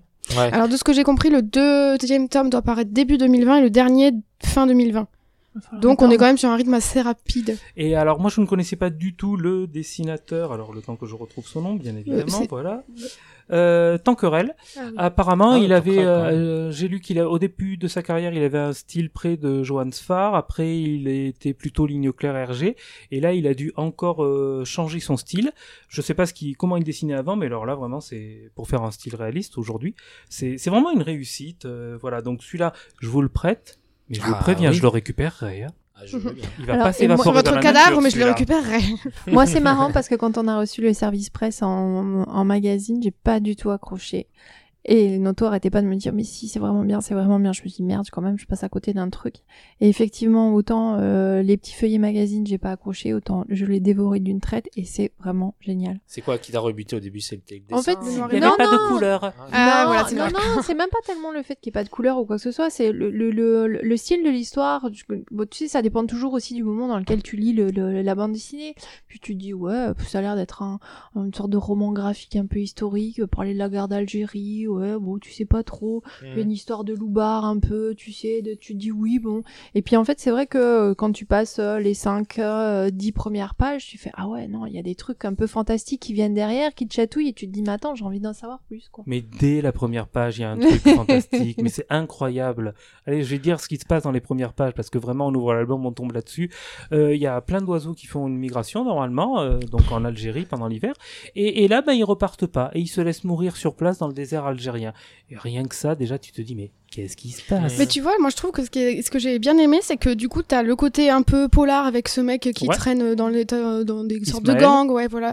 T'as le côté, euh, moi j'adore, moi je suis désolée, mais ouais, les mechas, moi j'adore. Les côtés robots, bah tu vois, moi ça, c'est le Ah, côté aussi, SF. j'aime bien, Ah ouais, moi j'adore. Et puis t'as le côté uchronique qui est là et en même temps qui est pas non plus euh, tout le temps bien présent, donc tu peux le lire sans euh, savoir. Alors, Enfin, tu- il est tellement pas tout le temps présent que je ne vais pas citer de nom, euh, mais je connais quelqu'un qui a fait des recherches pour voir si ça a vraiment existé ou pas. C'est moi Oh merde, je t'ai balancé dans le vouloir. Non, Oh, vraiment, je suis J'ai désolé. fait des recherches, je me suis dit, mais merde, ça a vraiment existé, Ah, ces c'est trop mignon. s'est quand même posé la question, donc bon, c'est que quelque C'est que part c'est bien fait. Ouais, J'ai c'est 15 bien fait. Mais du coup, tu vois, moi à la base, c'est pas, euh, c'est pas mon style de dessin ou mon style de BD, mais franchement, c'est c'est entra- c'est vraiment entraînant, c'est super bien maîtrisé, C'est le pas mon style rythme. non plus parce qu'on est très loin du Scrum Mustache et pourtant j'ai adoré ça. Scrap. C'est bon, tu l'as placé. Merci. Et euh, donc c'est fini T'as- Alors, euh, pour cet album-là, si vous n'avez plus rien à dire, moi j'ai voilà, C'est bon. c'est euh, D'accord. achetez-le, c'est Ah une- oui. c'est une merveille. Ah oui, c'est vrai, tu, tu voulais nous parler aussi d'une autre BD. Et là aussi, on va avoir des choses à dire. ah oui, oui, je crois qu'on va avoir des choses à dire. Alors, sur on va celle-là, parler parce d'un que- autre album et il y a euh, débat, je crois. Gros débat. C'est-à-dire qu'on n'est pas d'accord avec euh, Margot. Pas Donc, du tout. Tu, tu me laisses en Oui, placer je, une. je, je me tais et après je m'exclame. Voilà, c'est ça. Allez, on va parler d'une vision rock'n'roll de la préhistoire. Donc là aussi, ça n'a pas existé, ou un peu, ou peut-être, c'est une uchronie à son tour. Alors, c'est la bande dessinée qui s'appelle Avant, le tome 1 Mumu la bâtarde. C'est au scénario euh, avec Yann et euh, le reculé en, au dessin. C'est sûr, sûr que ça se dit comme ça Eh ben, écoute comment tu prononces ça, toi, vas-y. L'Herculei Non, je sais pas, j'en sais rien. L'Herculé Allez, Euh, je sais pas. euh, Bon monsieur. On va, on va parler Enfin, du scénariste et du dessinateur, alors je ne sais pas, on va faire ça. Alors, je vous fais le résumé issu de chez Dupuis. Dans le clan du Smilodon, les jours passent paisiblement entre les jalousies féminines qui se règlent par des soupes de ciguë, les batailles entre gamins à coups de bousses de rhinocéros, les négociations sauvages à dos de roc pour des histoires de rapt amoureux. Musaraigne, la fille que le chef Smilodon a eue avec la terrifiante Gona, Gohanna, pardon, a elle aussi envie de montrer de quoi elle est capable. Ras-le-bol d'être la petite bâtarde que, que personne n'écoute. Flanquée de son petit frère Petit Mulot et de son ignoble roquet Crocs, elle chassera le tigre à dents de sabre, s'initiera au chamanisme et apprendra même de nouveaux mots. Quel pied la préhistoire. Bah effectivement, quel pied la préhistoire euh, redécouverte par Yann dans, dans cet album. La, sur la couverture, il y, a un, autocollant qui donne le ton. Hop, je vous laisse passer l'album. Donc sur, sur l'autocollant, il y a marqué Attention, cet album contient des scènes bestiales, sanglantes, poilues, fessues, mamelues, qui pourraient réjouir certains enfants de plus de 12 ans. Bah c'est vrai. Heureusement pour nous, lecteurs de plus de 12 ans, euh, Yann revient à ses premiers amours de sale gosse en nous racontant le quotidien de cette tribu d'avant via le personnage de la petite musaraigne. Les femmes se promènent seins nus, les femmes accouchent d'ailleurs sous les arbres, au milieu d'autres femmes. Les hommes échangent des femmes contre des chèvres, les enfants sont livrés à eux-mêmes et font des batailles de bousses de rhino. Les hommes vont à la chasse et font la guerre. On est bien loin de la société actuelle et les 48 planches du dessinateur Ça sont absolument superbes. Les paysages, les animaux, les expressions des personnages, les scènes d'action, tout fonctionne parfaitement sous son crayon pour rendre cet univers cohérent, dynamique. Et une fois de plus, la couverture est très réussie avec Musaraigne qui pose dans la gueule d'un tigre à dents de sabre. Moi, c'est un album que j'aurais vu plutôt euh, chez euh. Ah oui. Euh, mais finalement, on est euh, content de voir que ça paraît aussi chez Dupuis, que ça joue un peu avec les interdits. J'ai adoré ça. Mademoiselle Margot, vous avez Ça la joue avec les interdits. Attends, il y a écrit pour les plus de 12 ans. De- dedans, ils ont foutu leur putain de fascicule pour euh, Dupuis. Mais cette BD, il y a des remarques vraiment super bizarres par rapport aux enfants et aux parents. Allons-y. Alors, va- Il y a deux, trois moments limites. Attends, il y a le papa qui s'envoie en l'air dans la tente. Voilà. Il y a Mumu Oui, qui va voir et qui fait. Moi aussi, j'aimerais bien que mon papa il joue avec moi et qu'il me chatouille et deux heures de ce genre de trucs. Et effectivement, et il sort et il le fait, il la chatouille, mais il la chatouille Mais oui, mais le de problème, en fait, je vais te dire, moi, c'est- déjà, moi, je C'est trouve qu'il juste y a un sous-entendu aucune- pour les lecteurs adultes. Ouais, mais moi, je trouve qu'il y a aucun. Déjà, je trouve qu'il y a aucune histoire. Mais vraiment, il y a rien. Il y a rien. C'est juste. Je te rejoins, je te rejoins. Là-dessus, je suis d'accord. Ah oui. Il n'y a pas une histoire, il y en a trois. En fait, il y a trois Oh, petites non. histoires qui se succèdent pour oui, moi. mais c'est nul. Franchement, je ah trouve non, que. nul, non, non, Ah, non, ça si. c'est pas possible. Si, il pas de, il y a pas, franchement, moi, j'ai, je me suis ennuyée. J'ai pas compris le fil de cette, j'ai pas compris du tout le scénario. Enfin, il y a- bon, enfin, j'ai pas, j'ai pas vu de scénario. J'ai vu Oh juste non. une petite fille faire des remarques bizarres à son père. Non, non, mais mis à part les femmes femmes qui me promènent seins nus, le père qui s'envoie tout le monde, euh, elle qui jette des crottes et qui dit qu'elle veut jouer avec son papa. Moi, j'ai vu rien du tout. J'aime pas, j'aime pas plus que ça le dessin. Je suis désolée. Euh, la couve, elle est géniale. Moi, j'avais trop hâte de le lire. Mais euh, le truc des plus de 12 ans, le fait que ce soit du... puis, Tu, tu l'as dit très justement. Ça aurait été chez Fluide, j'aurais peut-être moins râlé. Mais là, ça me gêne vraiment le truc pour les plus de 12 ans, qui est le papier du journal de Spirou dedans. Ça me gêne vraiment parce Oui. que... On, Mais il- ça, ça a été prépublié dans Spirou d'ailleurs. Mais voilà, mais c'est ce que je me suis dit, Des gens qui sont sur Facebook, euh, oui, enfin qui, qui ont qui ont Bah- mis, qui ont qui ont un petit peu Mais questionné, ils se sont dit ah, tiens c'est bizarre Facebook c'est pas comme avant. Mais faut Bah, savoir que moi- les innommables, ça, je sais pas si vous avez lu cette BD, Oui. les innommables. D'ailleurs, Yann C'était était prépublié déjà. dans, ouais, Yann de était Yann déjà. aussi, voilà. C'était prépublié dans Spirou. bah alors moi, vous pouvez me traiter de vieille il il y a 40 ans, ça ne faisait pas de Non, vague, après, quoi. moi, je suis un Ouais, peu mais- entre mais- mais vous deux vrai que ça niveau Mais en fait, je vais te dire, c'est que moi, je, ça aurait été, euh, enfin, c'est, on peut me traiter vieille réac, je m'en fous, vous pouvez. Mais moi, je trouve que, mis à part qu'il y a pas de, il y a, il y a, moi, j'ai, il y a pas de fond. Pour moi, il y a pas d'histoire. C'est que, en plus, elle est un peu limite, quoi, vraiment. Et c'est pas le seul passage. Il y a un autre ou deux, un ou deux autres passages vers la fin. Faudrait que je te les retrouve, mais c'est, enfin, euh, moi, j'ai, trouvé ça vraiment, c'est, elle est, elle m'a agacée. Elle m'a vraiment agacée. Ah ben non, moi j'ai adoré. J'ai trouvé, ça. C'est quoi le problème, Margot? C'est qu'elle t'a choqué ou c'est que t'aimes pas l'histoire? Bah, déjà, je trouve qu'il y a pas d'histoire, donc j'ai pas aimé ça parce que je me suis fait chier. Je suis désolée. Et en plus de ça, c'est le, le- ouais, c'est un- en fait, ça m'a, un... ouais, ça m'a un peu choqué parce que euh, ça aurait été, bon, ça aurait été que Dupuis. J'aurais dit bon bah Dupuis normalement éditeur un peu jeunesse, euh, ok, bon, Ah bah, C'est-à-dire c'est une maison catho à l'origine quand même. voilà. J'aurais, j'aurais rien dit. J'ai vu le petit truc genre inscrivez-vous au journal de Spirou. Je me suis dit putain ça, il le fout dans les trucs qui ont été prépubliés dans Spirou. Moi je lis pas Spirou, donc je me suis dit ça a été prépublié dans Spirou. Oui. Et moi je comprends en fait qu'il y a des gens qui râlent parce Alors- que bon on va pas, faut pas euh, préserver trop les enfants, mais été- un peu, enfin il y a des trucs ça va quoi. euh, c'est pas, c'est, gratuit en fait. Apparemment, ça a été prépublié dans Spirou, mais il y a des euh, passages qui ont été Oui, changés. c'est toujours comme ça. Ouais. Ben, Ah ouais Pour que ce soit un peu. plus tout plus Après, oui, ça voilà. plaira peut-être à des gens qui adorent le, On cette peut, on période-là. peut dire mais censuré même. Oui. Euh, Je te retrouverai écoute, pas le passage. Moi, vraiment, j'ai pris un grand plaisir à lire ça. Euh, en plus, ça finit euh, de manière à ce qu'il y ait une suite, vu que. Oh, mon Dieu. euh, Mais moi, ça me dit. Mais écoute, c'est pas grave, c'est ma oui, moi, ça me va tout à fait. Margot, mais c'est le pré- c'est le, c'est le- le- l'excuse aussi, ça se passe à la préhistoire, donc C'est un une préhistoire inventée comme on réinvente le Moyen Âge dans Camelot, par exemple, tu vois. Voilà, tu peux imaginer. D'accord, alors je vais juste râler parce que c'est du et qu'ils ont mis leur truc pour les enfants. Voilà. C'est magnifique de voir quand même un, un, un village complètement détruit euh, par un troupeau de mammouths. Et une fois que c'est fini, ah ben on va reconstruire le village. Mais euh, vous le reconstruisez au même endroit sur le passage des mammouths. Oh bah ça oui. va Bien Ah, on fait ça trois quatre trois quatre fois dans l'année.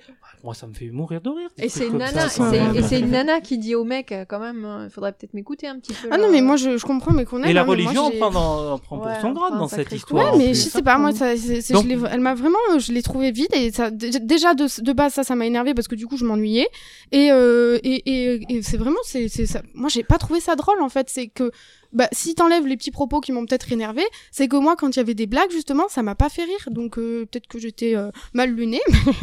Bon, donc vous avez compris, amis auditeurs, nous avons deux avis absolument divergents. Moi, je suis très content d'avoir retrouvé un Yann euh, très en forme, comme il est, et mordant comme il l'était euh, dans ses euh, premiers albums. Et euh, quant au dessinateur, voilà, moi j'ai découvert un superbe dessin et j'ai trouvé ça vraiment très Après, très joli ça, et ça très fait bien réussi ambiance, ça fait bien ambiance préhistoire. Ah, quand même, ça tu. te- Allez, on a on a deux bons points. On a la couverture et l'ambiance. Wouhou Les couleurs, je pousse un peu le curseur. Allez, les couleurs, Non, elles sont bien, non je vais oui arrêter là, sinon tout le monde va me détester. Allez, on s'arrête là. Merci Margot. Allez, donc Margot, toi tu veux nous parler d'une euh, d'une BD qui est publiée chez Ankama. Oui, au label 619. Et c'est Guillaume Singelin qui avait euh, dessiné The Grosserie. Oui. The qui est Grosserie, voilà. Déjà une très bonne BD. Oui, et qui était scénarisé par euh, Ducoudray de oui. mémoire. Rien voilà. du coup de vrai. Qui était vraiment très, qui était vraiment génial. Mais Ouais. PTSD, ben Guillaume Saint-Jean, il est tout seul et c'est encore mieux parce que c'est vraiment, c'est, euh, Je suis d'accord. c'est vraiment c'est une super BD, Ouais. euh, très touchante. Alors le PTSD ou ESPT, c'est euh, l'état de stress post-traumatique.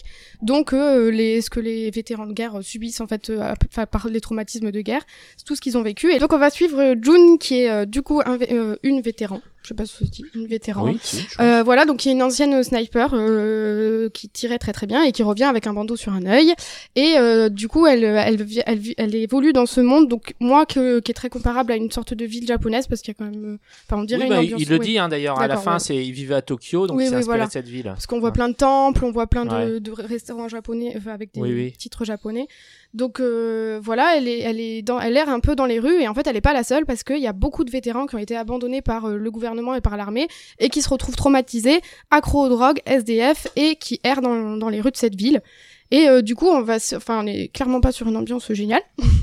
et on va suivre June en fait, qui euh, elle aussi euh, est euh, accro aux drogues, enfin accro aux médicaments qui vont lui faire Ouais, oublier pour l'espace- l'apaiser, voilà. pour l'apaiser, qui vont Mm. l'espace d'un instant lui faire oublier un peu tout ce qu'elle, de- tous ses traumatismes de guerre. Et euh, en fait, elle va, euh, elle, elle va essayer à un moment de renverser ça parce qu'elle voit des, sortes de gangs se constituer qui profitent des vétérans accros pour augmenter les prix, pour faire du trafic, euh, tout ça. Donc, elle va essayer un peu de mener sa petite vendetta personnelle, on va dire, au, au sein de ces gangs, tout en essayant de s'en sortir elle, parce que bah il faut bien essayer de combattre un peu ses démons. Et le truc, c'est que elle va rencontrer des gens qui vont essayer de l'aider, mais bah c'est pas évident. Donc donc ça va être toute son histoire et c'est super touchant. Les les décors et la col- et la colo mais sont juste fantastiques. Ouais. On est sur des couleurs des couleurs. Bon, dans les moments de guerre et tout ça, elles sont plus sombres, mais sinon on est sur des couleurs super vives, su- euh, très très colorées et du coup, je- enfin, je, trouve que c'est ça va avec les moments où elle, elle essaie de s'en sortir un peu, donc un- assez porteur d'espoir, tout plein de couleurs très lumineuses et dès, dès qu'il y a des flashbacks ou des moments un peu plus sombres dans les dans les rues, eh ben c'est c'est un peu plus sombre. C'est les dessins, les décors sont super détaillés, donc rien que pour, rien que pour ça, c'est vraiment, il est au dessin, bah c'est sûr, il gère vraiment. Moi, j'ai retrouvé le truc qu'il avait par rapport à dans The Grosserie au, au côté ville, au Oui, côté oui, urbain. oui. Il Ouais, est vraiment, il aime bien, ouais, mais bon, de toute il- façon, dans le label Oui, 619, ils c'est souvent ça, des, des oui, oui. histoires comme ça. Ouais, des histoires de gangs. Et en fait, c'est super attachant. June, elle va rencontrer euh, des, des groupes différents. Euh, elle va aussi euh, avoir un, acolyte, Red, donc Mhm. voilà, un chien qui va l'accompagner un peu partout. Et bah, leur relation, elle est super touchante. Elle, il y a, c'est pas en fait, on tombe pas trop, je trouve, dans le côté poussif ou un peu trop pathos. C'est qu'il y a des moments, bah, elle a pas envie de recevoir de l'aide et du coup, elle pourrait paraître agaçante, mais même là, ça c'est pas, c'est pas trop poussif. Et euh, les moments où elle- où il y a vraiment le côté, euh, bah, il y a, il y a une lueur d'espoir pour qu'elle s'en sorte. Bah, c'est pareil, c'est pas trop, euh, c'est pas trop. euh, c'est pas trop dans le pathos en fait. Donc moi je trouve que le, le ton est super juste, c'est très très touchant, euh, c'est un très très bel album et bah moi je sais que c'est pas le même euh, On peut pas comparer, mais moi j'ai préféré The Grossery, vraiment. J'ai, Ouais. je trouvais que c'était euh, un Bah, il y a plus d'humanité dans celui-là, Ouais, quoi. vraiment, Voilà. mais super touchant. Ouais, il y a voilà, c'est c'est la merde, il y a, il y a de la violence, il y a, il y a la guerre dans, dans la ville, mais en même temps, euh, voilà, il y a, il y a cette il y a, il y a cet espoir, euh, voilà, parce qu'il y, y a quand même des gens qui veulent s'entraider, qui ouais, veulent qui entraider les autres. Voilà, et, euh, et, et donc euh, voilà, et finalement, euh, on se dit bon, tant qu'il y a ça, il y a de l'espoir, quoi. C'est pas tout n'est pas perdu. Et, euh, et oui, et d'ailleurs pour compléter ce que tu dis, euh, au niveau des couleurs, euh, moi je pense qu'il a fait, euh, c'est des couleurs à l'aquarelle qu'il a dû Ouais. rehausser à On l'ordinateur. Je pense qu'il a fait comme ça. Voilà. Et la, et la couverture, t'as pas parlé des couvertures, mais elle, elle est Oui. super. Elle Bah alors en fait, il y a- il y, a deux, cou- enfin moi du coup j'ai oui, encore oui, eu deux vu, couvertures. deuxième Les- couverture. Alors, euh, ouais. du coup, il y a la couverture de base du label 619 euh, très colorée où June elle est assise par, en- en- au centre avec Red, donc le chien, de son chien dans les dans les bras. Euh, on voit un peu son, son sorte de fantôme de vétéran derrière avec toute une sorte de jungle, donc euh, là où Oui. elle devait être envoyée. Euh, et moi j'ai la version Canal BD, donc qui, qui a des teintes différentes, Mhm. euh, donc qui est peut-être moins représentative de l'intérieur de la BD, qui est très jolie aussi, mais plus peut-être plus je trouve sombre. elle est plus fouillie et le titre ressort moins bien. Bah, en fait, je Ouais, pense qu'elle elle est juste, un- elle, re- je trouve qu'elle est peut-être plus représentative du côté sombre de la BD, alors que la euh, version normale du label 619 est plus représentative des couleurs, des couleurs un peu lumineuses oui, de ce voilà, côté. voilà. Même On sa position par chien rapport avec ce Red, ouais, voilà, Mm. elle est plus en mode euh, bon ben on se fait un câlin d'amour parce que c'est trop mignon leur relation. Et euh, que dans l'autre, elle est plus en mode bon ben on va faire la guerre des gangs quoi. Bah, Oui, elle- voilà. Les deux sont belles, mais on est sur des ambiances différentes. Faut juste euh, voir laquelle on préfère.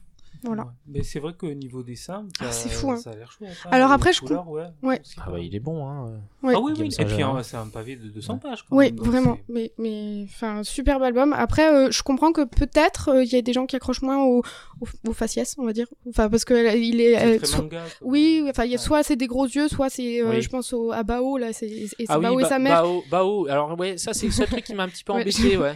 Est-ce que toi aussi ça t'a perturbé? Parce qu'on dirait que c'est un bébé qui On parle. dirait que c'est un bébé qui parle exactement. Non, mais moi, C'est ça me- Au début, j'étais là, mais c'est un bébé qui a des désirs. Je ne Voilà. comprends pas. Normalement, ça ne parle pas. Maman, on peut aider, on va aider ça. On va couper les légumes, Ouais. maman, on peut aller voir les jouets. Voilà. À, à la fin de l'album, donc ça c'est l'édition euh, normale. Ouais. l'édition normale. Il y a aussi un, un, un cahier graphique avec euh, des, Oui. des dessins et tout, et c'est. Non, mais c'est vraiment superbe. On est entre ouais, euh, comics, manga. Bah, en fait, comme tout ce que fait un peu le label 619. euh, Donc c'est Oui, un album voilà. très très complet pour un prix modique. ça, Euh, oui. modique de... Euh, alors euh, la version, je crois que lui c'est 19,90 et l'autre c'est 20,90. D'accord. Donc euh, ouais, il y a qu'un euro de différence pour l'édition limitée et la couve alternative. Mais euh, non, franchement, Ouais, un très très comme, bel album. comme je pense toujours, que... la B119, ils ont soigné le, le côté objet du Ouais, parce qu'il y, a de la- avec, il y a de la brillance sur le titre. ouais, oui, et puis le prix n'est le pas est argenté Non, à chaque fois, ouais, ouais. Ouais.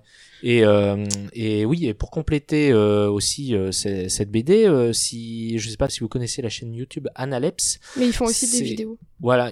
Oui, ils font ils font des vidéos, euh, ils ont fait ils font enfin la chaîne Analepse euh, font on fait des vidéos sur euh, sur euh, enfin en gros c'est une chaîne qui qui se qui parle d'histoire en se servant d'un de quelque chose à la pop culture. Ils ont fait un truc sur Tolkien euh, pour parler de la guerre de la Somme, euh, la bataille de la Somme pardon dans la Première Guerre mondiale. Et voilà, et là ils ont ils viennent de sortir un, un épisode euh, justement sur euh, PTSD. Alors euh, moi je vous conseille de lire d'abord la BD et de regarder après l'épisode parce que ça complète, il parle justement de ce fameux syndrome d'état de stress post-traumatique.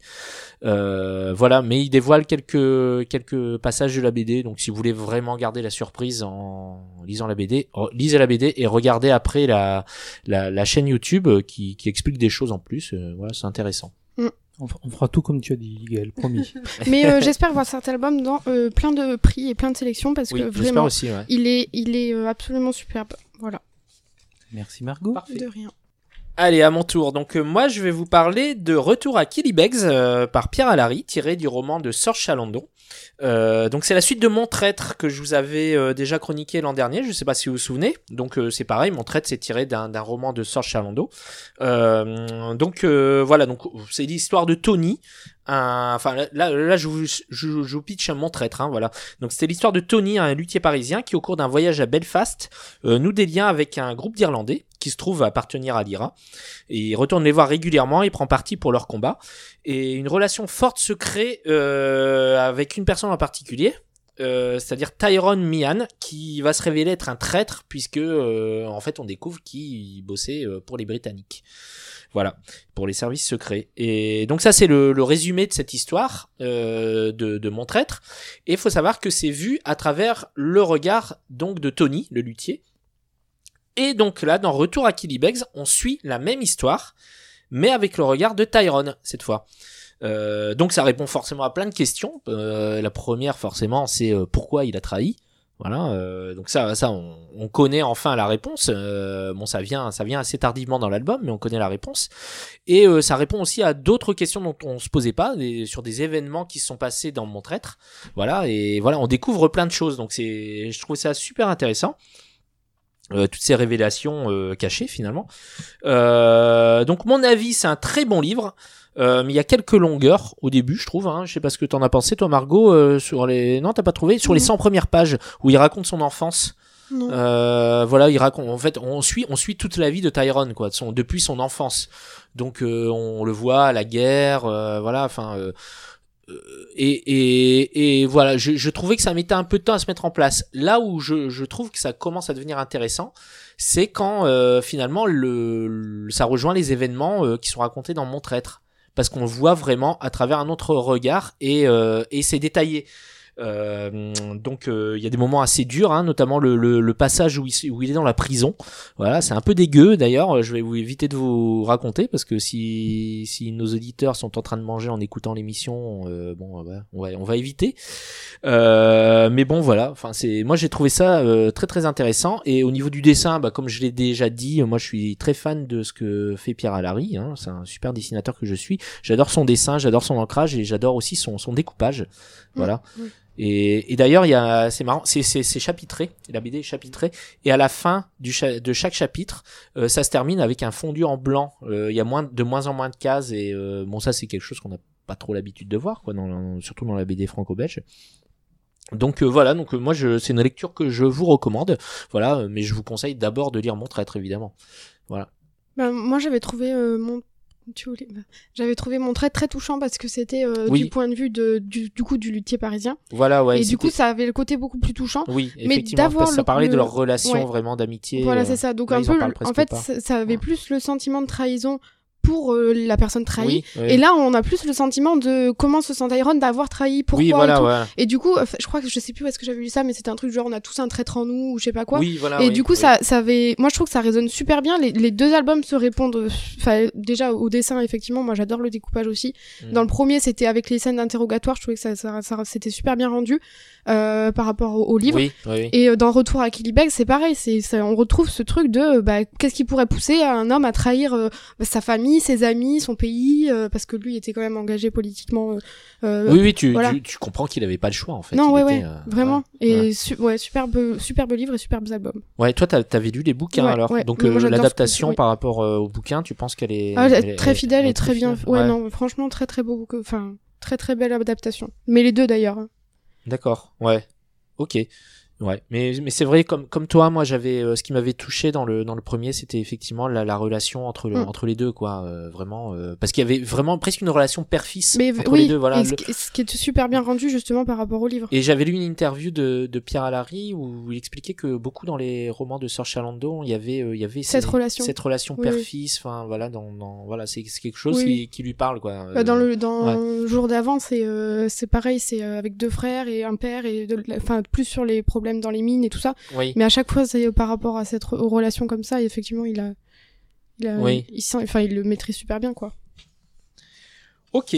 Bon bah voilà, bah écoutez, euh, c'est fini pour la partie lecture. Toi Frédéric, tu voulais, enfin on t'avait demandé si t'avais une BD, mais t'en as- t'avais pas en tête euh, de BD euh, Non, qui, qui t'ont plu en tout cas Ouais, euh, c'est ça, depuis début pas d'année. de, de nouveautés dont je voulais absolument parler. Ouais, d'accord. Ok, bon bah on va passer maintenant à l'interview. Interview. Alors Frédéric, toi tu es né en 74 à Bordeaux. Euh, J'ai lu ta bio sur ton site, elle est assez rigolote. Hein. Et ce qui est marrant, c'est qu'au départ tu te destinais à être prof de maths. Euh, non, à dire vrai, je me destinais pas à être prof de maths. En fait, je me destinais à être chercheur en mathématiques. D'accord. Pardon, désolé, excuse-nous. on savait pas. Ah, voilà. Non, non. Et du coup, au cours de mon cursus mathématique, euh, par, par, j'ai, je me suis retrouvé à passer les, les- l'agrégation et, et le CAPES de mathématiques parce que voilà. Euh, Parce qu'il faut être prof, non? C'est ça? Non, Euh, chercheur, en fait, ça paye pas assez, non? Non, c'est pas pour ça. C'était hein? pour avoir l'agrégation, pour pouvoir revenir à l'université ensuite. Euh, voilà. Donc, Et du coup, je me suis retrouvé à passer ces concours-là. Euh, donc, le CAPES, parce que quand on est inscrit à l'agrégation, ben, en fait, on passe le CAPES. Et l'agrégation, parce que c'était un concours sérieux. Et, et voilà. Et puis, au bout de, je pense, un mois et demi de préparation de l'agrégation, j'étais dégoûté des mathématiques. Donc, euh, voilà. D'accord, t'as été quand même vachement loin avant de te rendre compte que les mathématiques, t'aimais pas ça, quoi. Ah non, non, j'adore les mathématiques, mais Ah, ce, qui m'intéressait à l'époque euh, dans les mathématiques, c'était une petite partie euh, de, des mathématiques. C'était euh, Ouais, c'est les multiplications. puisqu'on est entre connaisseurs, on peut en parler. C'était no- notamment la dynamique complexe Oui, et bien euh, sûr. voilà. tout ce qui est théorie du chaos, fractal, etc. Ça m'intéressait beaucoup. D'accord, d'accord. Voilà. Oui, Mais ça, c'était voilà, ça c'était une toute petite partie du, pro- du, du, du- de, voilà de ce qu'il y avait à bosser pour le concours. Et tout le reste, ça me faisait euh, beaucoup. Oui, chier. ah bah oui. Voilà. D'accord, d'accord. Et euh, donc, euh, bah ouais, euh, ce qui est étonnant, c'est que tu donc tu aimais les maths, mais tu t'écris quand même depuis depuis toujours. Hein. Tu, enfin, j'avais vu ça sur ta bio. euh, Tu, tu disais qu'au lycée déjà, t'écrivais des poèmes enflammés, euh, Ouais, ouais, ouais. un. En- fait, on a tous foutu le feu à des bouts de papier. hein. Non, j'ai ah, en fait j'ai euh, j'ai commencé à écrire un peu comme ça pour m'amuser au collège, mais c'était pas sérieux de toute façon. euh, Enfin, je- moi j'ai euh, autant j'ai des amis euh, euh, qui ont qui ont dit quand ils avaient 7 ans, moi quand je serai grand, je serai écrivain. Ou euh, autant moi à 7 ans, je voulais être cow-boy quoi. Donc, D'accord. Donc, normal, euh, c'est cohérent. J'écris un petit peu au collège. Ouais. Voilà et euh, au lycée ouais au lycée je qu'en fait j'étais très intéressé par les filles mais euh, C'est normal, c'est cohérent quand on est des Mais- cowboys il y a 7 ans. mais c'était pas réciproque euh, du tout. Euh, donc j'ai essayé de trouver un truc pour me différencier un petit peu. Voilà. Donc je faisais du de la musique, hein, bien sûr. Je faisais je faisais du piano. Oui. Alors pour draguer sur la plage, C'est compliqué, le c'est hein, le-. Alors tu ramènes ton synthé chiant. portable. Voilà, exactement. Mais le sable se fout entre les Et donc j'écrivais et, des euh, poèmes d'amour pour les filles. Donc c'est ben, ça marche très très bien si on veut rester euh, célibataire pendant tout ça, le ouais. lycée, c'est très efficace. Voilà. D'accord. Ouais.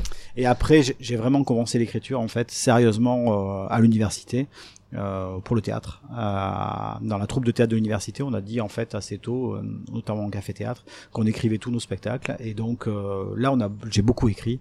Et c'est là que j'ai voilà, commencé à bosser un peu, quoi. D'accord. Et ta ta carrière, elle a vraiment commencé euh, avec une rencontre, celle de Stéphane Sénégas. Quelle chance il a eu ce jour-là. oui, oui, oui. C'est dans une librairie, tu, tu le Oui, oui, exactement. Euh, Stéphane et moi, en fait, on va dans la même librairie de bande dessinée. Euh, Terre de légende à Toulouse. Terre de hein, légende à Toulouse. Ouais, ouais, ouais, exactement. Qui est, euh, bah, en fait, c'est comme euh, Bulle et compagnie, hein, euh, mais beaucoup mieux. Euh, Ouais, c'est l'équipe, c'est ça. C'est c'est parce que c'est. non, et on- voilà, euh, Stéphane avait dû faire quatre bouquins, trois, quatre bouquins en jeunesse à ce moment-là. Il cherchait quelqu'un pour lui écrire des textes parce qu'il sait pas écrire. Et, euh, et le li- il a demandé au libraire. Voilà. Et euh, je crois que c'est Fabrice. euh, qui, euh, qui a dit ah ouais mais ou. Jean-Pascal enfin l'un des deux qui a dit qui a dû dire euh, ah ouais mais je connais un mec euh, un tocard à moitié aussi qui comme toi là qui, qui Un clodo trucs. là, Voilà. regarde, il est, il est dans la rue. Et donc c'est comme ça qu'on s'est euh, rencontrés en fait. D'accord, d'accord. D'accord. Et ensemble, donc vous allez vous allez écrire plusieurs euh, plusieurs bouquins. Donc le, le premier c'est euh, Piraterie, c'est ça, chez Ouais. Ça ne Voilà. rajeunit pas tout ça. C'est sorti Ouais. en quelle année? Euh, publié en 2004 je crois. 2004, d'accord, ouais. 2004, donc Ouais. Je l'ai écrit en 2002 ça. Ouais. Euh, voilà. Et c'est vrai que c'était il y a c'était il y a très longtemps. Mais euh, bon il existe toujours, on le trouve encore en librairie donc. euh, donc euh, voilà, régulièrement on nous demande. Donc Stéphane voit les dessins qu'il a fait il y a 15 ans. Ça, à Mhm. chaque fois, il perd un œil. et, et voilà, et moi je revois les. Voilà, je, je- c'est sûr que je réécrirais pas ça comme ça aujourd'hui, mais euh, ça veut pas dire que je l'écrirais mieux. D'accord. Et donc après avec Stéphane, donc euh, vous êtes vous avez décidé de vous lancer dans la BD avec une première BD qui s'appelle Anouki. Ouais, aux ouais, ouais. éditions de La Gouttière, qui est publiée aux éditions de La Gouttière. Bah, dès, le départ, Stéphane et moi, on avait envie tous les deux de faire de la bande dessinée, en fait. Euh, et d'ailleurs, le premier truc que j'ai fait lire à Stéphane, c'était un projet de bande dessinée.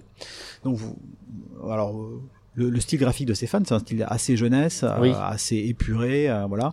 Et donc moi à ce moment-là, je ne savais pas ce qu'il faisait, donc je lui ai proposé une bande dessinée, euh, une uchronie historique euh, avec tout un truc qui se passait au niveau de la Dans la guerre cathédrale, d'Algérie. dans la cathédrale d'Albi, etc. Il y avait de l'architecture dans tous les sens, etc. Euh, Oui, c'est ce qui se passe dans Anuki, ouais. ouais. ah. Donc Stéphane là, il a fait quand même un gros effort pour se dire Hmm, peut-être qu'il y a quand même quelque chose, mais on, on, va, on va on va gratter un peu, mais en tout cas pas ça quoi. Voilà. Du coup, ils ont tout enlevé. Et euh, le truc c'est qu'on a mis très longtemps. En fait, on a commencé ensemble en faisant de la littérature jeunesse. Et euh, Stéphane ne se sentait pas légitime en fait euh, en termes de dessin pour faire de la BD. Il trouvait qu'il dessinait pas assez bien. Et donc il a mis du temps à trouver cette légitimité en, en lui. Et puis on s'est plu tous les deux à faire de la litté jeunesse. Donc on a fait deux bouquins ensemble à ce moment-là. Et puis on s'est pas perdu de vue. Et puis il a fait des livres de son côté, moi aussi. Voilà. Et on s'est retrouvés sur euh, sur la BD. euh, parce qu'on avait quand même tous les deux cette envie-là depuis toujours et puis qu'on on travaille bien ensemble. D'accord. Et Anuki, c'est une BD particulière. C'est euh, il y a pas de il y a pas de texte dans Anuki. Ouais, il n'y a pas de texte. Alors, l'histoire d'Anouki, c'est un, un peu compliqué. Au départ, c'était pas une BD. Au départ, C'est un c'était film. non, c'était un c'était un, c'était un, un album illustré sans texte, euh, mais type euh, école des loisirs, etc. Ça, c'était, on l'a proposé à Kaleidoscope à l'époque. Mhm. Et puis, euh, à ce moment-là, euh, notre éditrice de chez Kaleidoscope euh, trouvait ça formidable, extraordinaire. Et euh, nous a dit, mais par contre, il faut tout refaire. Donc, on a, comme on, on est un peu con, on a tout refait. Donc, on a tout refait en essayant de mettre des trucs dont on savait que ça lui plairait un petit peu. Euh, voilà. Et euh, donc, on a rebossé pendant très longtemps sur le bouquin. Et ensuite, on lui a remontré. Et elle a dit, c'est hyper bien. Mais ça fait un peu BD, le dessin. Euh, Hein donc ça, ça se voyait depuis le début. Ça faisait, ça Bah faisait six oui, mois qu'elle aurait pu le voir, ça. Et ça a beaucoup énervé Stéphane. Parce que ça change de ce qu'il fait euh, dans les. le- Ouais, il a changé de style de dessin, de style C'était plus marqué BD, ouais. Ouais. Il y avait des, euh, ce qui faisait pas euh, du tout en, en litté jeunesse. Il y avait quand même déjà à l'époque quelques enchaînements de cases, même, même dans l'album en fait.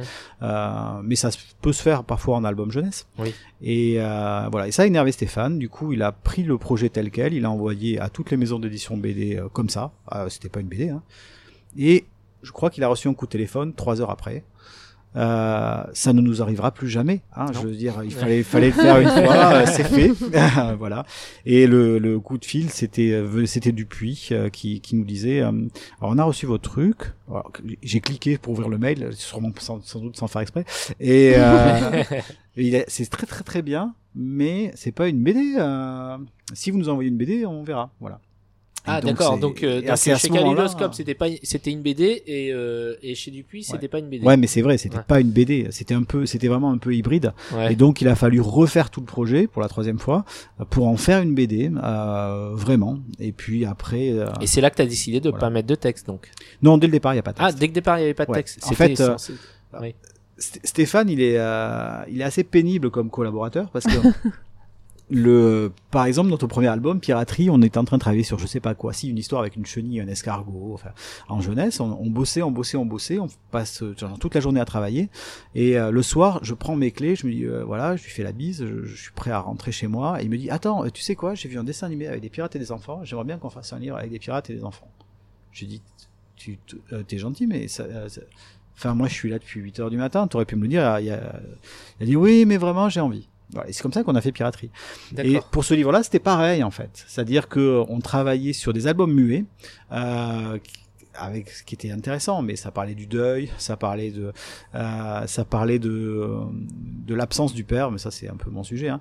Euh, l'absence du père dans un album euh, jeunesse euh, sans texte, parce que on, a quand même, voilà. Tu aimes les challenges? Ouais, on a mis le challenge. Et c'était un peu compliqué. euh, c'était bien ce qu'on faisait, mais Stéphane, il se disait, euh, c'est bien, mais on va jamais le vendre, quoi. Donc, euh, et voilà. Et toujours pareil, je passe, on fait deux jours de boulot comme ça, euh, vraiment sur ce, sur ces bouquins-là. Et je, je prends mes clés de voiture et il me dit, attends, attends, attends, attends, je vais te montrer. J'ai vu un Prends dessin tes clés de animé. voiture dès le matin. Ouais, c'est ça. Il m'a montré un dessin animé avec un Indien, un totem. Il m'a dit, j'aimerais bien faire un, un, un livre quoi avec un totem. Yakari, non? Non, c'est un dessin animé, je crois qu'il s'appelle Hugues, une légende indienne. Euh, c'est, en fait, c'était un dessin animé de, un projet de fin d'école de- d'un élève des Gobelins, qui, le projet, il est sur YouTube. D'accord. Et voilà, Et il m'a dit, j'aimerais bien dessiner un totem. Et voilà, et c'est Ah comme ouais. ça que a fini par arriver à, Anouki. D'accord, donc ça a commencé par un caprice en fait. C'est souvent comme ça. souvent, ouais. un caprice de dessinateur. Mais ce qui est étonnant dans Anouki, c'est quand on dit qu'il n'y a pas de texte, c'est-à-dire qu'il n'y a même pas d'onomatopée. Oui, oui, non, il y a. Euh, euh, Ouais, pratiquement pas. Il y en a, il y en a Dans- une dans le tome 1, il y en a une. euh, bah, je l'ai pas trouvé alors Parce parce que- que, Non, mais il y a le coq dit Cocorico dans le tome 1. Ouais. Ça a été traduit remarqué. dans l'édition Amérique du Sud où il dit Kikiriki. Ah oui.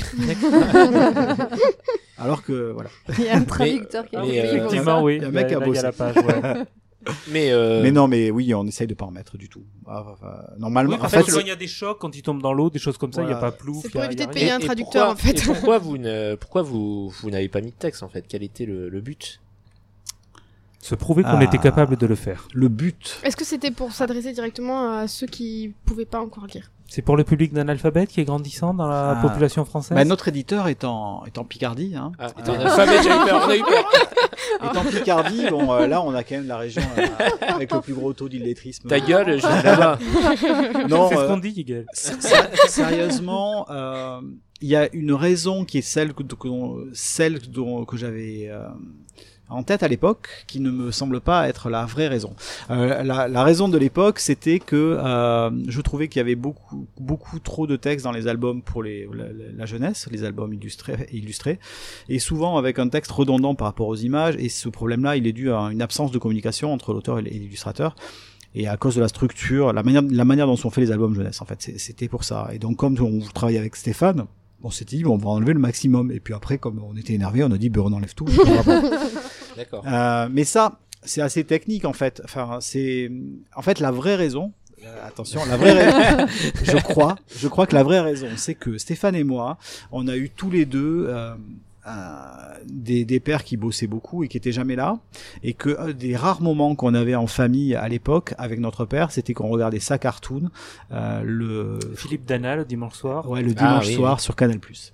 Et euh, et je pense que la la vraie le, le vrai truc c'est ça, c'est qu'on a une espèce d'amour absolument inconsidéré pour ce genre de dessin Mhm. animé là et qu'on a recréé ça euh, euh, voilà. Alors effectivement, après, ça fait des livres qui sont accessibles aux gens qui parlent pas français, euh, qui sont accessibles euh, aux enfants qui savent pas lire, qui peuvent donner confiance en la lecture, qui ont plein de qualités. Mais je crois que la raison profonde, c'est plus ça. Ouais. Voilà. Donc ouais, euh, comme Bip Bip et le Coyote, enfin les, les dessins animés muets qui n'ont pas besoin de, qui n'ont pas de, de, de texte de dialogue quoi. Ouais, oui, ça. exactement. Et c'est pour dans ça. la situation. Et puis les courses poursuites, c'est vraiment ce qu'on retrouve dans le Oui. premier album d'Anouki. Mm. Bah oui, et puis euh, c'est vraiment un truc qui est qui est marqué et même en termes de dessin, euh, Stéphane dessine presque comme des phases clés d'animation, donc euh, on est vraiment dans une filiation très directe en fait avec ces dessins animés là qu'on n'avait pas du tout compris à l'époque, mais on comp- moi en tout cas je, comp- je suis un peu con donc je, je comprends rarement directement ce que je fais en fait. Je crois que j'ai je, crois que je sais, mais en fait c'est pas j'ai tort et je comprends après. plusieurs années après. Tant qu'on reste sur, euh, tant qu'on est sur euh, Anouki, euh, alors j'ai vu qu'il existait une expo avec des euh, panneaux oui. interactifs qui Ouais. circulent. Euh, j'ai vu que dans le cadre de euh, sortie de case là qui va se tenir dans dans l'ordre au mois d'avril, Mhm. il va y avoir l'expo Oui, à Gruissant, mais il y a vu beaucoup une circuler, ou cette plus- expo, Il y a une hein. ou deux Hein expos parce que Alors, euh, alors il y a, il y a, il y a deux expos qui existent. C'est ça, Euh, Il y a une expo, c'est ce qui euh, qui qui a été faite par Stéphane et moi, qui parle de notre travail à nous. C'est-à-dire euh, comment est-ce que on Oui. travaille à deux pour créer cet C'est album. celle-là que j'ai vue. Ouais. Voilà. Et euh, donc ça, c'est, euh, c'est pas une expo interactive, c'est une expo euh, Oui, explicative. panneaux, ouais, ouais. euh, qui est pas accessible par exemple à des tout petits quoi. Euh, par contre, il existe une formidable expo, je peux le dire parce que c'est pas moi qui l'ai faite, hein, qui est complètement interactive euh, avec c'est des panneaux Velleda euh, métalliques, enfin avec du métal derrière. Donc euh, les enfants vont pouvoir explorer l'exposition en dessinant dessus, euh, en collant des magnets. Ah bah non, c'est celle-là que j'ai vue. Oui, c'est celle-là que j'ai vue. Oui, parce que j'ai vu des enfants qui dessinaient dessus, effectivement. C'est-à-dire, c'est pas exactement la même chose. Non oui, mais non, non, non, non, mais il y c'est avait vrai peut-être les oui. deux, oui. non mais il y avait peut-être les Parce deux parce début, que ça m'avait surpris de les voir dessiner sur les panneaux. Je me suis dit, qu'est-ce qu'ils foutent? En fait, ah, non, ils ont le droit. Et euh, ouais, cette expo là, c'est euh, C'est l'éditeur qui l'a monté Ouais, ou- au départ c'est l'éditeur, enfin c'est l'association qui a été accolée à la maison d'édition à l'époque, euh, et euh, c'est on a marché sur la bulle. Oui. Euh, maintenant c'est la bulle exposition qui gère ça, c'est eux qui l'ont créé et c'est c'est un outil formidable. D'ailleurs, elle a beaucoup de succès. Ils en ont vendu à plein de bibliothèques départementales qui, qui les font tourner après dans les médiathèques, etc. On a marché sur la bulle, qui est euh, le, qui est l'association qui organise le festival d'Amiens. Ouais, un super festival. Invitez-moi. C'est le, Il y avait un message subliminal. Réécoutez le passage. c'est, oui, je pense que c'est le meilleur festival de Euh, France. Toujours sur sur euh, Anuki, euh, donc il y a une application qui existe sur smartphone que Ouais. euh, j'ai découverte parce qu'on peut pas, il y a pas besoin de rentrer de mot de passe, des trucs comme ça, donc j'ai pu y accéder. Et euh, j'ai vu aussi une vidéo de présentation sur euh, YouTube euh, où euh, donc devant des bibliothécaires, euh, des gens de l'éducation nationale, on, présente un peu euh, comment s'en s'en servir. Donc dessus, on peut créer une BD avec les décors, les personnages, les objets euh, case par case et vraiment faire euh, une histoire. Euh, on peut, il y a aussi des jeux plus traditionnels, le memory, le coloriage, les portraits. Il y a des vidéos pour expliquer comment vous créez les albums, justement. Euh, et j'ai vu qu'en plus, c'est une application qui avait eu euh, un prix, le prix de l'innovation numérique en 2015. Ouais. Comment c'est arrivé en plus cette histoire? C'était vous à la base ou cette Alors- application numérique ou Alors en fait, le vendre des bandes dessinées sans texte, c'est très compliqué pour une maison d'édition. C'est pour ça que Dupuis a arrêté euh, la, la connexion euh, Puceron à l'époque et il n'a Mhm. gardé que Petit Poilu et La Vavache à l'époque. Maintenant, je pense que c'est fini La Vavache aussi. Ouais. Euh, parce que c'est très compliqué à vendre et Dupuis euh, s'est cassé les dents dessus et euh, en fait euh, ils ont eu un accident industriel. L'accident industriel, c'est le succès de Petit Poilu quoi, parce Oui. euh, ils ont rien fait pour euh, ils, ils, ils ont c'est pas leur pas leur culture de, fa- de, de, faire des gros gros efforts pour aller euh, vendre quelque chose. Alors que l'association euh, On a marché sur la bulle qui a créé le festival d'Amiens, c'est de cette association là qui est, euh, qui est née le, euh, que la, la maison d'édition. Et ils avaient depuis 15 ans déjà une vraie réflexion sur euh, les outils de médiation, comment est-ce qu'on peut amener à, faire lire de la bande dessinée, voilà. Et donc dès le départ dans le projet, au tout début, quand ils signent le livre avec nous, ils nous disent on va faire une expo interactive, ça va être super. Et on s'est pas arrêté là, donc on a continué à faire de plus en plus d'outils de médiation autour d'Anouki, ce qui fait quoi autour Je pense qu'Anouki c'est la BD où il y a le plus d'outils de médiation. Donc on a et euh, on a décliné ça. Euh, on a un, théâtre d'ombre sur le tome 3, on a un tapis narratif qui doit être sur le tome 2. On a euh, la lecture dessinée que je fais avec Stéphane, donc ça que, que j'ai écrite et qu'on joue ensemble régulièrement. Il y a un Kamishibai qui a été fait. Et puis cette application. Et cette application, elle est venue finalement à l'initiative de la bibliothèque départementale de la Somme, Somme, Picardie. Il est triste, bien entendu. on suit, on suit. Non, mais en tout cas, une lutte. En tout cas, ils ont une vraie volonté de faire, de, de amener le livre chez les gens. Et ils ont réussi à décrocher des financements européens. Et ils nous ont dit, mais en fait, nous, on aimerait bien que vous fassiez une appli. Et on a dit, ah ben euh, oui, euh, ça a l'air bien.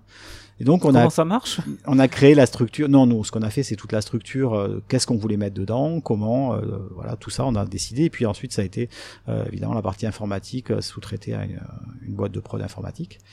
Euh, mais c'est venu, vraiment, c'est venu de euh, de la volonté euh, de la bibliothèque départementale de la Somme au départ. Et cette volonté, elle est forcément très impactée par tout le boulot de médiation de, dingue que faisait l'association depuis depuis 15 ans. Euh, voilà, et ça a été une super expérience à faire, beaucoup de boulot, mais mais vraiment vraiment intéressant. voilà. Alors malheureusement, elle est plus disponible sur euh, les iPads hein, euh, parce que à cause des mises à jour d'iOS, mais on peut encore la trouver et c'est gratos euh, Sur Android. Sur Android. Ouais. Tout à fait. ouais.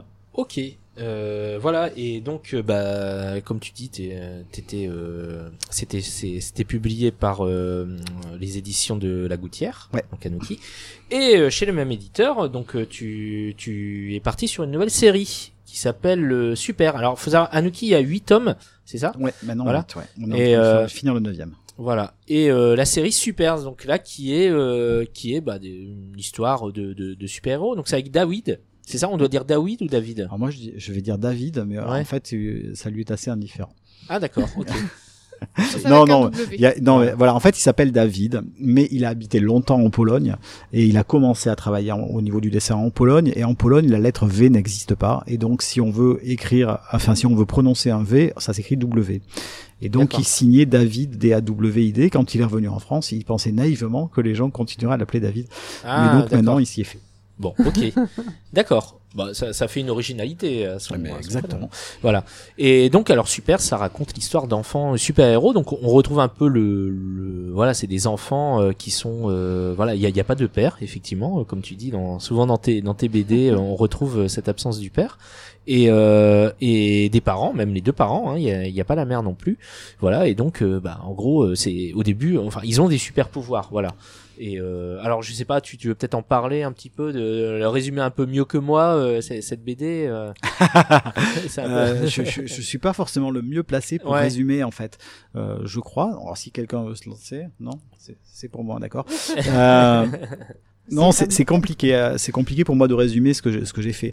Euh, alors de manière très rapide, c'est l'histoire de trois enfants euh, qui qui sont frères et sœurs, qui s'appellent Matt, Lily et Benji. Ils vivent tout seuls sur Terre. Et, ils ont un euh, robot quand même qui. euh, Ouais, ils ont un petit robot ouais, qui, qui va les aider de un petit nounou. peu, une, une espèce d'intelligence artificielle. Oui, voilà.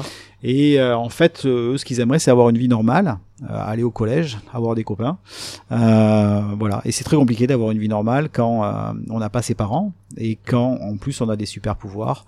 Et il faudrait pas les utiliser parce que sinon, on va se faire gauler. Euh, voilà. Et c'est, en fait, voilà, ça c'est le, mais c'est, c'est pour ça que je suis pas bon pour résumer. On va dire ça, c'est le, le, le pitch de, de départ. Du tome, voilà, du, du tome 1. Et après, après, bon, il y a, y a plein de, il y a plein de rebondissements. Et, euh, et on peut dire que l'histoire s'assombrit quand même, hein, au fur et à mesure. Le, le tome 1, il est assez léger. Et après, au fur et à mesure, quand même, il y a, enfin, ça, ça devient de plus en plus sombre, l'histoire. Bah, c'est une histoire qui se passe mal. Oui, le euh, disons que en fait les euh, moi j'ai écrit tout tout tout tout de suite en fait donc euh, j'ai quand j'ai écrit le tome 1 j'avais déjà écrit la fin du du, tome- du dernier tome et Ah, d'accord. j'avais déjà toute la, la trame narrative sauf qu'à l'époque ça faisait quatre tomes on en a fini par en rajouter un mais le- toute la trame narrative était déjà posée et les, et les questions elles étaient déjà hum, dès le départ en fait Mhm. parce que je sais pas trop faire autrement donc je- du coup j'écris tout au départ et si on veut pas de mes livres c'est une catastrophe j'ai beaucoup bossé pour rien. Euh, donc en fait le, le, le sujet de super c'est quoi? Le enfin c'est euh, c'est la fratrie. Oui. les, les re- les relations dans la fratrie. Euh, c'est euh, l'absence des parents. Et c'est euh, le poids de l'hérédité. C'est est-ce que je suis obligé d'être comme mes parents? Euh, voilà. Et et donc oui forcément il y, a, il y a des personnages qui sont assez euh, assez qui, qui, qui, ont une vie qui est pas facile. Et mais en fait d'expérience pour le comme c'est ce qui accroche pas mal les gamins en fait c'est-à-dire que certes euh, et quand on j'en discutais euh, avec des classes par exemple que j'ai rencontrées ils m'avaient fait une fiche de lecture où euh, ils avaient marqué les sentiments qu'ils avaient ressentis donc ils marquaient angoisse stress etc après ils m'ont dit ouais mais on a vachement aimé enfin ils ont quand même vachement aimé Oui. mais oui, il y a des sujets difficiles et euh, par exemple le, le grand frère, c'est Matt. Euh, il a un drame terrible, c'est que lui il se souvient de ses parents Son- et son frère et sa sœur ils s'en souviennent pas. Oui. Donc son frère et sa sœur ils inventent des parents euh, formidables euh, Oui. qui étaient extraordinaires et qui étaient qui leur chantaient des chansons et qui étaient tout doux et c'était super. Et, et Matt lui s'en souvient mais il le dit pas à son frère et à sa sœur parce que le, lui il se rappelle que euh, sur la table de la cuisine il y avait des tonnes de pognon, des flingues, que les, les, les flics sont arrivés, qu'il y a eu des échanges de coups de feu avant qu'on les foute dans un vaisseau, euh, une espèce de capsule de sauvetage et qu'ils se il se retrouve dégagé. Et donc lui il vit avec cette image de ses parents et il veut surtout pas faire porter ce poids là à ses à son frère et à sa sœur et il vit que dans une seule angoisse c'est euh, c'est d'être comme eux en fait Hmm. Voilà. D'accord, d'accord. Mais euh, mais ça, ce que tu viens de raconter, euh, c'est. Enfin, moi, j'ai lu les quatre euh, les quatre tomes donc qui sont sortis. Donc il y a il y a le tome 5 qui va Mm. sortir, qui sera le dernier, donc logiquement, Ouais. c'est ça. Et euh, et donc ça ça c'est ça sera raconté dans le tome 5 alors parce que en fait ça jusque est là déjà dans le tome 3 dans le tome 3 déjà? Ah ouais, Bah, en fait déjà dans le tome 1 on sait qu'il se rappelle de ses parents Oui, oui, on Ah, sait se et qu'il rappellent, le dit mais pas on sait pas le- trop euh, si ses parents sont, on sait pas qui sont ses parents en fait. enfin on sait qu'ils ont tiré sur la police quand même Oui, oui, on sait qu'ils sont recherchés quoi. Oui, c'est- Voilà. Attendez, vous, vous allez un petit peu trop loin, les gars. Vous allez trop raconter de trucs. Calmez-vous, calmez-vous. mais euh, mais On oui euh. il y a une scène une scène voilà une scène dans laquelle il tombe à genoux et il se dit je suis pas comme eux je suis pas comme eux Euh, Oui. voilà D'accord, d'accord. Et ouais, tu ouais. m'as frustré dans le tome 1 parce que je l'ai acheté quand il est sorti. Et c'est le genre de tome, tu sais, qui t'en donne suffisamment assez pour que t'aies faim, mais pas assez pour que tu te dises merde, il faut que j'attende un an que, euh, que le tome 2 sortait et je t'ai maudit. mais ouais mais c'est David qui dessine pas assez vite parce que Mais moi j'avais tout fait j'avais tout fait Non mais c'est vrai que moi, mon fils a, a lu tous les tomes. Alors le tome 1, il a trouvé bien, hein, il a trouvé sympa, mais c'est vrai qu'il a commencé vraiment à accrocher à partir du tome 2, au moment où l'histoire justement, elle se, elle se, euh, elle, elle se complexifie et elle s'assombrit surtout. Hein. Je pense notamment dans le tome 4, euh, il y a un passage avec euh, le petit, alors je vais pas en dire plus quoi, mais qui, qui est surprenant quoi. Ah, mais nous, on Parce que torture lui, les pour le, pour le coup, euh, oui, mais lui, même lui, hein, il a l'air, euh, il a Ah pas oui, l'air oui, oui. clair, hein, il a pas Ah l'air oui, net. oui, non, Bon. c'est vrai que c'est- en fait les, les, les trois personnages, ils ont des fonctions un peu différentes. Ouais. Le euh, le grand Matt, euh, Matt, il est, euh, bah, c'est une espèce de père de substitution au sein de la famille. Il Oui. porte trop de responsabilités par rapport à ce qu'il pourrait, à ce qu'il peut encaisser. Il essaye d'être un gamin parfait et il n'y arrive pas. Et voilà, et d'être droit. Oui, puis en même temps, c'est un ado, donc il a, il a des préoccupations d'ado. Exactement. Et euh, son petit frère, euh, Benji, ben euh, lui, c'est, euh, il est hyper costaud. Euh, c'est le plus impulsif. Oui, c'est lui qui a le tempérament le plus violent aussi, Mm. dans le sens où si on touche, à son frère, en fait, ça va mal se passer, quoi. Et euh, sauf que, ben, sauf que c'est un super héros. Donc quand il met une tarte, c'est comme si on prend un camion dans la tête. Donc euh, Voilà, c'est ça. voilà. Et, et puis il y a la, il y a celle du milieu, c'est Lily, et qui est, euh, moi c'est mon personnage préféré Oui. parmi les trois. Qui est assez raisonné finalement. Ouais, mais elle est, elle, elle va d'un côté, de l'autre. Elle a Oui. des moments où elle craque complètement et où ça, ça se passe très très mal aussi pour, euh, voilà. Et, euh, et, voilà, elle est plus en, voilà, en nuance et puis, euh, et puis voilà. Et en fait, le, euh, il y a un moment où il va, il va y avoir des choix qui vont devoir être faits. D'accord. Et le tome 5, alors, il va sortir quand? Je pense que ça sortira fin août ou début septembre. Ah, d'accord, donc très bientôt alors. Mais oui, mais euh, Super. j'ai fouette David régulièrement.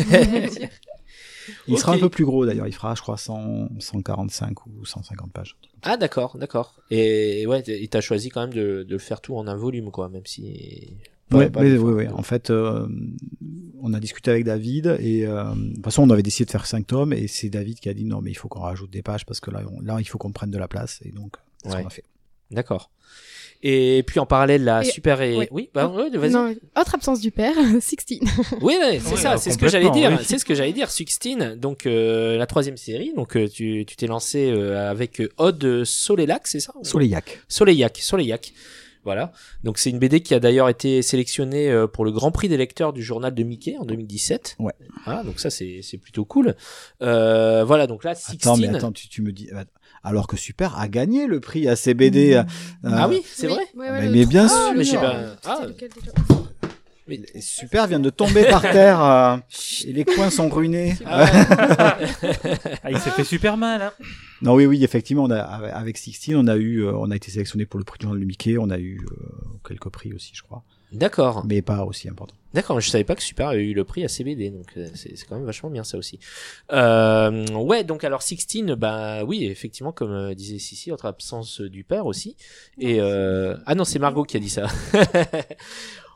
enfin voilà, donc euh, donc oui, effectivement, donc ça parle. Alors là, c'est une fille qui qui voit des fantômes un peu. Hein, Ouais. c'est la Fantômes pirates. séance. Voilà, des fantômes C'est des pirates. fantômes de Eh oui. pirates. Ouais, voilà, des En fait, fantômes. tout héros devrait aller chez le psy, c'est ça, grosso modo. Mais en fait, c'est moi qui vais Ouais, chez le c'est ce que psy, je- hein. Ah, d'accord. C'est ce que je voulais t'entendre dire, merci.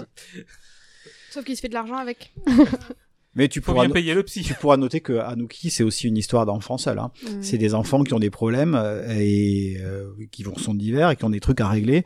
Et à jamais, à aucun moment, il y a un, un adulte qui vient pour euh, régler les problèmes ou leur expliquer ce qu'il faut faire ou de leur dire que ça c'est pas bien et que c'est comme ci qu'il faut faire comme ça. C'est des enfants qui sont seuls, qui ont des trucs d'enfants, qui se débrouillent seuls.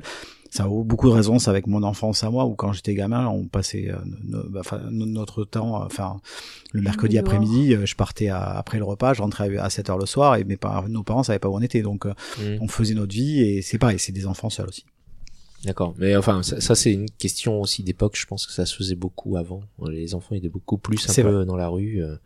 Voilà, moi aussi c'est pareil. Hein. J'étais, j'habitais dans un village. J'étais beaucoup euh, dans la rue euh, toute la journée. Enfin, surtout pendant les vacances avec les copains. Mes parents Ouais. savaient pas forcément où on était. Hein. Des fois, je, je partais ailleurs. À jouer à trappe-trappe sur les RC des tracteurs et des trucs comme ça. Dans le ballon de paille. Enfin ouais, donc euh, donc alors ouais 16 donc il y a deux tomes euh, parus. Ouais. Euh, voilà, donc là c'est c'est pareil que super, c'est une histoire qui voilà qui qui tend à se complexifier avec le temps. On, on, on a on a déjà des des, des réponses à certaines questions euh, dans le tome 2 déjà. Et euh, donc ça c'est prévu en combien de tomes? 4, normalement. 4 D'accord. Non, mais si, normalement, c'est c'est 4. Mais j'ai pas D'accord. écrit le 4 encore. Ah, En fait, d'accord. à dire, 16, c'est comme super, c'est-à-dire que, alors là, sauf que c'est encore pire parce que j'ai dialogué la totalité du premier et du deuxième tome au, départ, et j'avais, j'ai dialogué les deux dernières scènes. Ça veut pas dire que ça bougera pas, mais euh, donc, euh, et normalement, ça devrait être 4 tomes, sauf si j'ai un dérapage incontrôlé, mais il faut, il faut pas le dire à Aude dans ce cas-là parce que elle va peut-être râler. Mais normalement, euh, normalement, c'est 4 tomes. D'accord, d'accord. Et euh, mais- c'est c'est étonnant quand même comme façon d'écrire ça que tu que tu que tu détailles euh, dès le début euh, avec, en mettant les dialogues et tout ça parce que bon déjà c'est c'est une perte de temps si jamais le projet est pas pris. Voilà. Voilà. Enfin je sais pas si si toi quand tu Voilà. écris des Mais il aime scénarios- bien perdre son tu temps. détailles aussi je travaille comme lui. Ah ouais? C'est-à-dire qu'en général, quand je propose un projet, j'ai déjà au moins euh, la matière sur 3-4 tomes. Mais avec dialogue. euh, Oh, en général, quand j'écris, oui, ça, ça va être des séquences. C'est enfin, fait. euh, Des moi, je scènes sais pas, clés, quand- un peu Oui, voilà, tu vois un peu le film dans ta tête, donc Mm. euh, forcément pour remettre l'ambiance, tu vas mettre les, les, les échanges, des, enfin voilà. Après, tu te laisses la possibilité de bouger parce que, euh, enfin, moi, peut-être la, la différence, c'est que moi j'écris avant de trouver le dessinateur, et puis après, je vais intégrer des choses que le dessinateur va proposer, donc il y a des choses qui vont évoluer. Mais c'est vrai que moi, si les personnages sont pas euh, vraiment réels, j'arrive pas à les, euh, à les porter jusqu'au bout. Ah d'accord. Alors que quand t'as vraiment bien détaillé, tes personnages y vivent. oui, ils vivent, oui. ils ont une logique, ils ont. Donc tu vas pouvoir leur faire prendre telle ou telle direction. Tu sais que ça va sonner, euh, ça va sonner vrai. D'accord. Après, on a tous des manières différentes d'écrire, mais c'est vrai Ouais, que ouais, moi je suis- fonctionne je- comme ça, quoi. Je suis étonné parce que moi, je, enfin, je travaille avec le même scénariste euh, depuis souvent. Je me souviens quand on avait présenté le, notre premier album, euh, il mettait pas les dialogues, il mettait juste, enfin, il mettait les dialogues des cinq premières pages parce qu'il fallait monter le projet, tout ça. Mais après, le reste, c'était un résumé de, de différentes scènes. Voilà, mais il y avait pas, il y avait pas autant de détails parce que je me dis euh, si, voilà, c'est c'est quand même un, un gros boulot déjà, rien que de- rien que d'écrire une histoire. Alors si en plus tu, tu mets les dialogues, après, euh, voilà, si le projet est pas pris, euh, c'est quand même. euh, C'est la catastrophe, Ouais, mais ça m'arrive, ça m'arrive ça régulièrement. t'arrive euh, Ah ouais, c'est vrai. Ouais, oui, bien sûr, ça m'arrive. Ouais. Le, bah, de toute façon, déjà ces bouquins-là, euh, personne n'en voulait. hein. Enfin, super. euh, ça a été refusé par toutes les maisons d'édition de France. Hein. D'accord. Euh, Sauf enfin, une, peut-être? Ouais, sauf une peut-être. Non, j'exa- j'exagère un peu, mais c'est c'est quand même pas complètement faux. On nous a dit que c'était euh, trop jeunesse ou pas assez jeunesse, que c'était trop gros ou pas comme ci ou pas comme ça. Enfin, ça allait jamais quoi. Et euh, voilà. Et puis les éditions La Gouttière ont, ont, ont pris le bouquin et, euh, et puis ça s'est bien passé. On était très contents. Euh, mais oui, c'est sûr, c'est pas travailler à l'économie. C'est pour ça que j'écris pas beaucoup en fait finalement. Et puis, euh, et effectivement, quand j'ai un refus de projet, c'est extrêmement compliqué euh, et, et dur parce que parce que c'est ouais, c'est Mhm. porté pendant longtemps et et puis c'est aussi une masse de travail énorme qui est qui est, per- qui est foutue quoi. Mhm. Et ça c'est compliqué. Mais le truc c'est que moi je je suis pas un, un scénariste original en fait. Ben, Comme ce que vous, quand vous en parliez tout à l'heure euh, sur euh, sur les euh, dans les critiques des bouquins, mais euh, je suis pas un scénariste qui, qui fait un, qui a créé un univers incroyable ou qui, je sais pas, qui, qui va mettre en place des situations de dingue. euh, Je, c'est pas, c'est pas ça que je fais. Euh, moi, je crois que la qualité euh, de, de mon travail, si- s'il y en a une, enfin les qualités de mon travail, c'est, c'est deux trucs, je crois. C'est euh, la gestion du rythme dans le Mhm. livre et c'est le- les dialogues.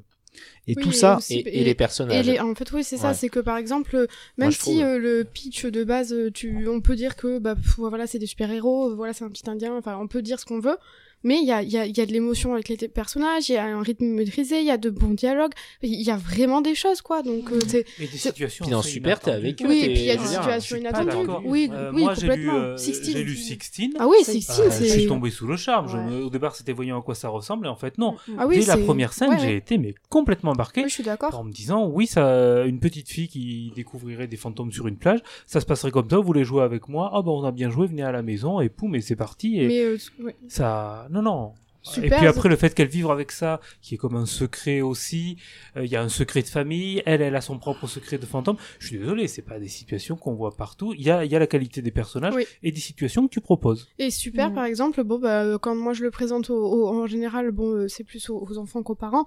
Euh, je, bah oui, c'est des super héros euh, qui, mais moi je dis, mais ils veulent être un peu comme tout le monde, et en même temps ils veulent utiliser leur pouvoir, et en même temps il y a des, les- il y a pas les parents, et en même temps ils sont frères et sœurs. Enfin, il y a plein de, c'est pas que des super héros, quoi. Il y a tout le fond euh, émotion, on va dire que justement, c'est, bah ouais, c'est angoissant, mais du coup, ils aiment. Donc, Ils euh, aiment avoir peur de toute voilà, c'est ça, c'est que. Non, mais bah, vrai vois, le, succès de le succès de, de, de bande dessinée comme Seul, la BD Seul qui, qui cartonne quoi, hein, qui, qui est feuilletonnante et voilà avec euh, oui les, les enfants les enfants ils aiment ça, ils aiment le côté feuilletonnant, le côté un peu un peu un peu stressant quoi. Tu tu tu, tu turn. vraiment avec les, les personnages comme une série, voilà.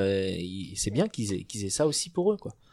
D'accord. Alors, pour préciser ma pensée, on va dire que du coup, les, en fait, les personnages, mais les personnages, ils apparaissent par les dialogues, en fait. Oui. Et pas. Du coup, un, un synopsis euh, que je présente moi, il a pas, il a pas un intérêt terrible. En fait, et là il se passe ci, là il se passe ça. Non, en fait, ce qui est intéressant, c'est c'est ce qu'ils disent, comment et, et comment ils le disent et à quel rythme ils le disent Oui, en fait. oui. Et c'est pour ça que du coup dans mon écriture j'écris j'écris tout euh, j'écris tout en fait enfin pas tout tout mais quasiment tout et euh, et voilà. Ça veut pas dire que c'est pour autant euh, tu vois comme tu le disais tout à l'heure ça veut pas dire que c'est fixé fixé euh, pour toujours. Euh, mais du coup il y a quand même déjà tellement de choses euh, que je peux faire je peux faire je peux faire bouger comme je veux mais je voilà je sais Tu où je vais, je sais de quoi je parle. En tout cas, j'ai- je, je crois avoir une idée de quoi je parle. Et je. euh, Tu peux voilà. intercaler des, des, des, des tomes ou bifurquer un peu, mais tu sais Ouais, où tu vas revenir, quoi. Ben, par exemple, dans, dans, dans Super, le tome qu'on a rajouté, la raison pour laquelle on a rajouté un tome, c'est à cause du flic, en fait. Et, euh, et le flic, il y était dans mon synopsis de départ, Mm. euh, mais euh, il y a eu quelque chose dans le dessin de David sur ce personnage-là qui a fait que tous les deux, en fait, hein, on s'est dit, mais en fait, il faut qu'on parle plus de lui. Et ça, et ça a nécessité, du coup, de rallonger certains passages, et, ça, et ça a rajouté un tome, et ça renforce, et ça a énormément renforcé la fin du tome 5. D'accord. Bon bah Sorti fin août, début septembre. voilà. Et alors 16, euh, le tome euh, 3 alors il est prévu pour quand? Euh, je crois que ce sera euh, octobre. Je pense que ce sera octobre. Euh, en gros, ça, ça devrait être à peu près ça. Ouais. Euh, dans, dans le planning actuel, euh, ça, de- ça devrait être à peu près ça.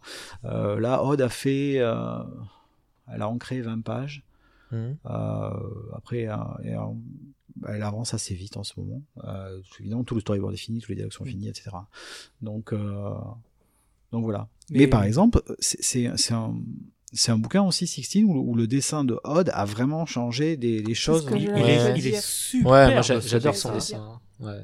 Ah oui, non, j'ai beaucoup de chance de travailler avec elle. Ça, je, Mm. je lui dis régulièrement. Elle me Ah oui, croit pas. que- Mais tu vois, je pense que Sixteen, t'aurais eu un trait euh, plus young adulte, ça fonctionnait aussi.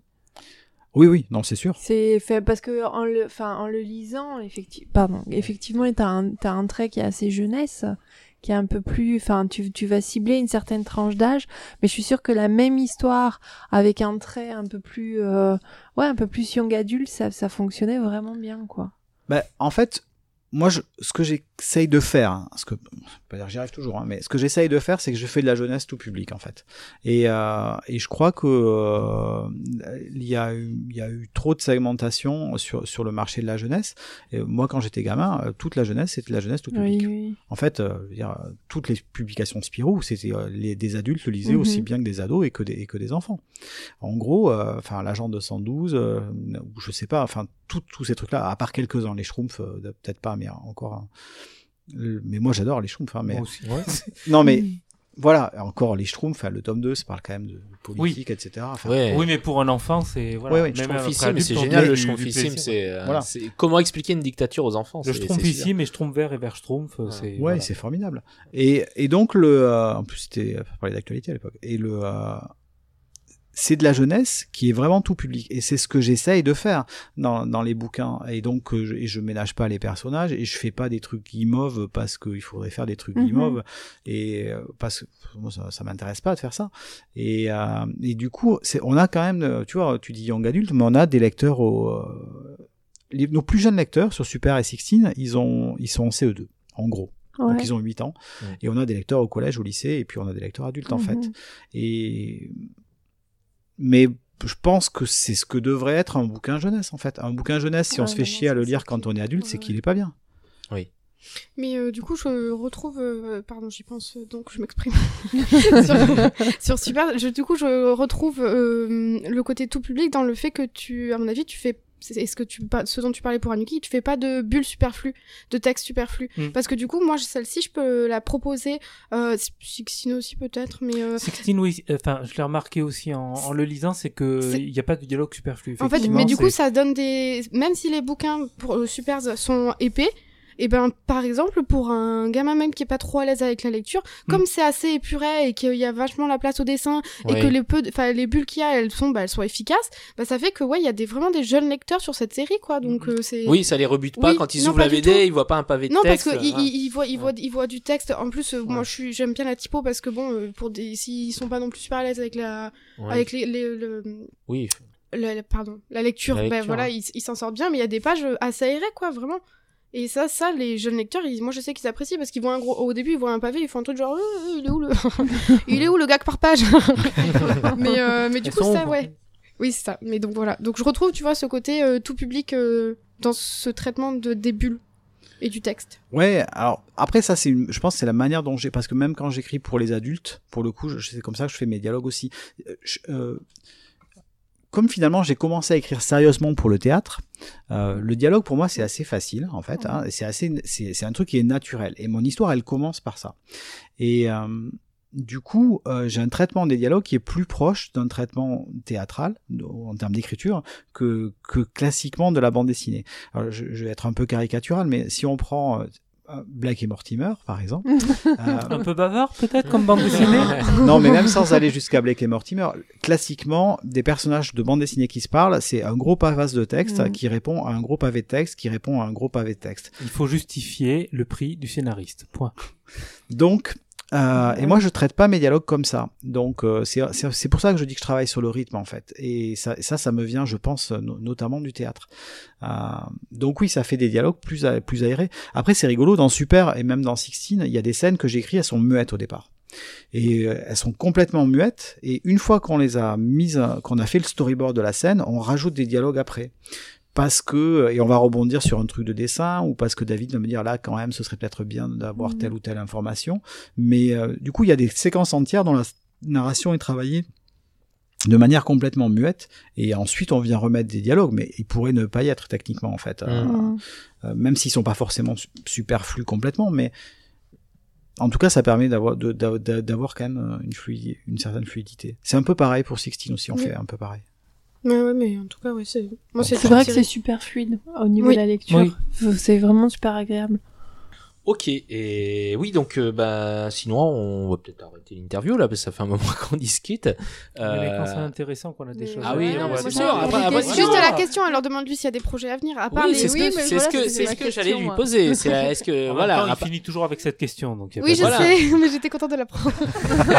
Bah, vas-y Margot, fais-toi non, parce que plaisir. euh, pose-lui la question, vas-y. Non, alors des projets à venir À part le 5 de Super et le 3 de 16. Sixteen. Et, et le 9 de Hanouki, peut-être? Oui, Et oui, le euh, neuf de Annie. Alors ces trois-là, ces trois-là, des c'est même plus des, c'est pas des projets pour moi ça, parce que en fait. C'est déjà j'ai- écrit. J'ai- j'ai- écrit. Toi, t'as longtemps. déjà fait le boulot. Ou alors des nouveaux Moi, j'ai projets ou plus, j'ai plus qu'à attendre, donc je fouette un- de temps en temps un, un dessinateur ou une dessinatrice, et puis, euh, et puis, et puis on avance. Euh, mais euh, oui, alors j'ai- du coup, j'ai, comme j'écris très lentement, parce que je, voilà, je sais pas faire, euh, écrire vite. euh, du coup, j'ai toujours beaucoup de projets en même temps. Ça veut pas dire qu'il y a rien qui va aboutir. hein. Euh, j'ai euh, Ouais, j'ai un projet euh, ado-adulte euh, sur lequel j'ai beaucoup travaillé, ça veut pas dire non plus que ça fera quelque chose, euh, qui parle d'une euh, jeune fille qui a 16 ans et euh, qui est une jeune fille de bonne famille, tout va bien dans sa vie euh, et elle est très bonne élève et tout ça, et puis elle tombe enceinte et en fait elle décide de garder son, à fait, au début c'est pas complètement un choix, mais elle décide de pas partir à l'étranger pour avorter. Et, et c'est pas possible, hein, euh, quand on a prévu qu'elle aille faire des études de médecine, etc. Voilà. Et ça parle du coup de, ben, de sa famille à elle, comment ça se passe, et, ça, et de la famille du, du gamin avec qui, euh, ben, euh, enfin, du gamin avec qui elle est tombée enceinte, et qui ils sont plus ensemble d'ailleurs tous les deux. Et comment est-ce qu'ils essayent de gérer vaguement cette situation-là? Est-ce qu'elle a toujours le père? Il y a plus Oui, oui. les-. Mais après, en fait, je, je parle pas forcément de l'absence du père. Non, je non, parle oui. de relations familiales et d'absence des, et dans, bah, d'une absence de parents qui est pas forcément une absence physique, physique. d'ailleurs. Oui, oui. Voilà. Euh, après, donc ça, c'est un, voilà, j'ai beaucoup travaillé là-dessus récemment. Euh, j'ai, j'ai, j'ai dans l'idée d'écrire une autre pièce de théâtre. hein. Euh, en fait, j'ai écrit, en fait, j'ai fait un projet de bande dessinée avec Stéphane, adulte. Oui. Voilà. Euh, j'ai tout écrit. Je travaille dessus pendant quatre ans. Et, euh, et Stéphane a bien dessiné. Voilà. Et puis on nous a dit, euh, c'est très très très beau. Euh, J'aime beaucoup, mais ça se vendra jamais. Et, euh, et à un moment donné, tout le monde nous a dit ça quand même, hein, grosso modo. Donc, c'est ce qu'ils ont pas tort non plus euh, que ça se vendra pas. Mais euh, du coup, je me suis dit que j'allais travailler sur une pièce de théâtre qui parle d'un auteur qui a écrit un livre formidable et qui se vendra jamais. et euh, et comme mes, pièces de théâtre en général ou, ou mes euh, ouais euh, oui mes pièces de théâtre en général sont toujours un, regard sur la création. Euh, voilà, ça me permettrait d'avoir l'auteur, les personnages, euh, de, le, voir écrire ses scènes et puis euh, les personnages qui rejouent les scènes et puis qui voilà. Je pense que ça peut faire un truc intéressant, mais il faut que je trouve les comédiens qui vont bien avec.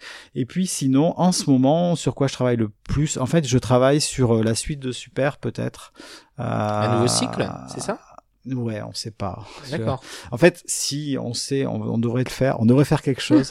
Euh, le, le truc, c'est que j'ai j'ai présenté un projet à mon éditeur pour continuer parce que David et moi, de toute façon, on avait décidé de travailler ensemble. Euh, on a dit de toute façon, on travaille ensemble parce qu'on s'aime beaucoup. et euh, on avait envie de continuer parce qu'il y a d'autres trucs à dire. Et euh, j'ai écrit une histoire et je l'ai pitché à mon éditeur qui a trouvé ça super et qui avait envie de continuer. C'était à Angoulême cette année-là, en janvier. Ouais. Et puis euh, à la sortie de la réunion, en fait, euh, j'ai dit à David, tu sais, euh, l'histoire que j'ai que je t'avais pitché à toi et que tu as trouvé vachement bien et que notre éditeur a trouvé super, je dis je crois que c'est pas ça qu'on va faire. Ah, d'accord. j'ai dit je crois qu'on va en fait on va parler de de l'histoire des parents.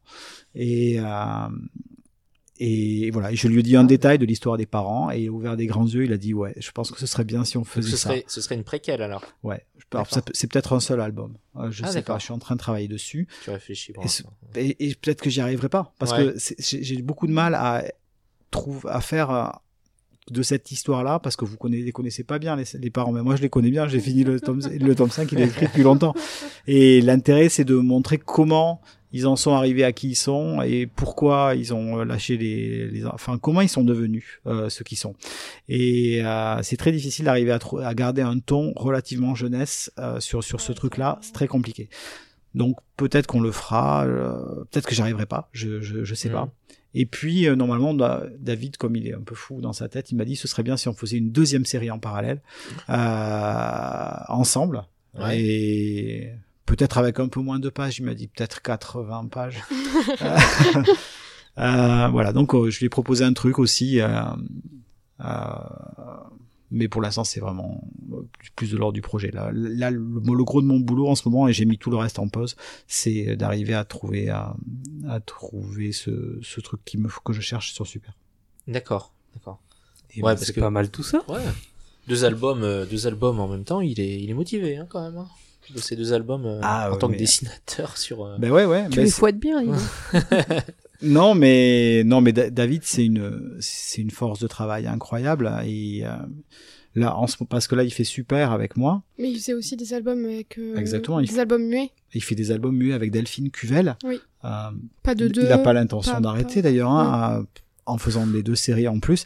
Et il fait aussi des couleurs sur plusieurs albums. Et euh, Oui, t'en as, ils sont juste, t'as l'impression qu'ils Voilà, n'ont jamais il quand. publie des comment journaux, tout, enfin, dans, dans, dans un journal, il fait des dessins toutes les semaines aussi, et enfin, il s'arrête jamais. C'est une, c'est une machine, et voilà. Mais on, on a une vraie, euh, une, une vraie connexion, et euh, on s'aime énormément. C'est c'est grâce à lui que je travaille avec euh, avec Odd sur Sixteen. C'est lui qui m'a dit. euh, Ah, c'est lui qui t'a présenté à Aude en fait, il m'a Ouais, il m'a un peu présenté, puis il m'a dit surtout, il faut que tu fasses un livre avec Aude Soleillac. D'accord. J'ai dit, mais je la connais pas, c'est qui elle? Il m'a dit, mais tu devrais faire un livre avec elle. Et euh, ben, je crois qu'il avait raison. Ouais. Euh, voilà.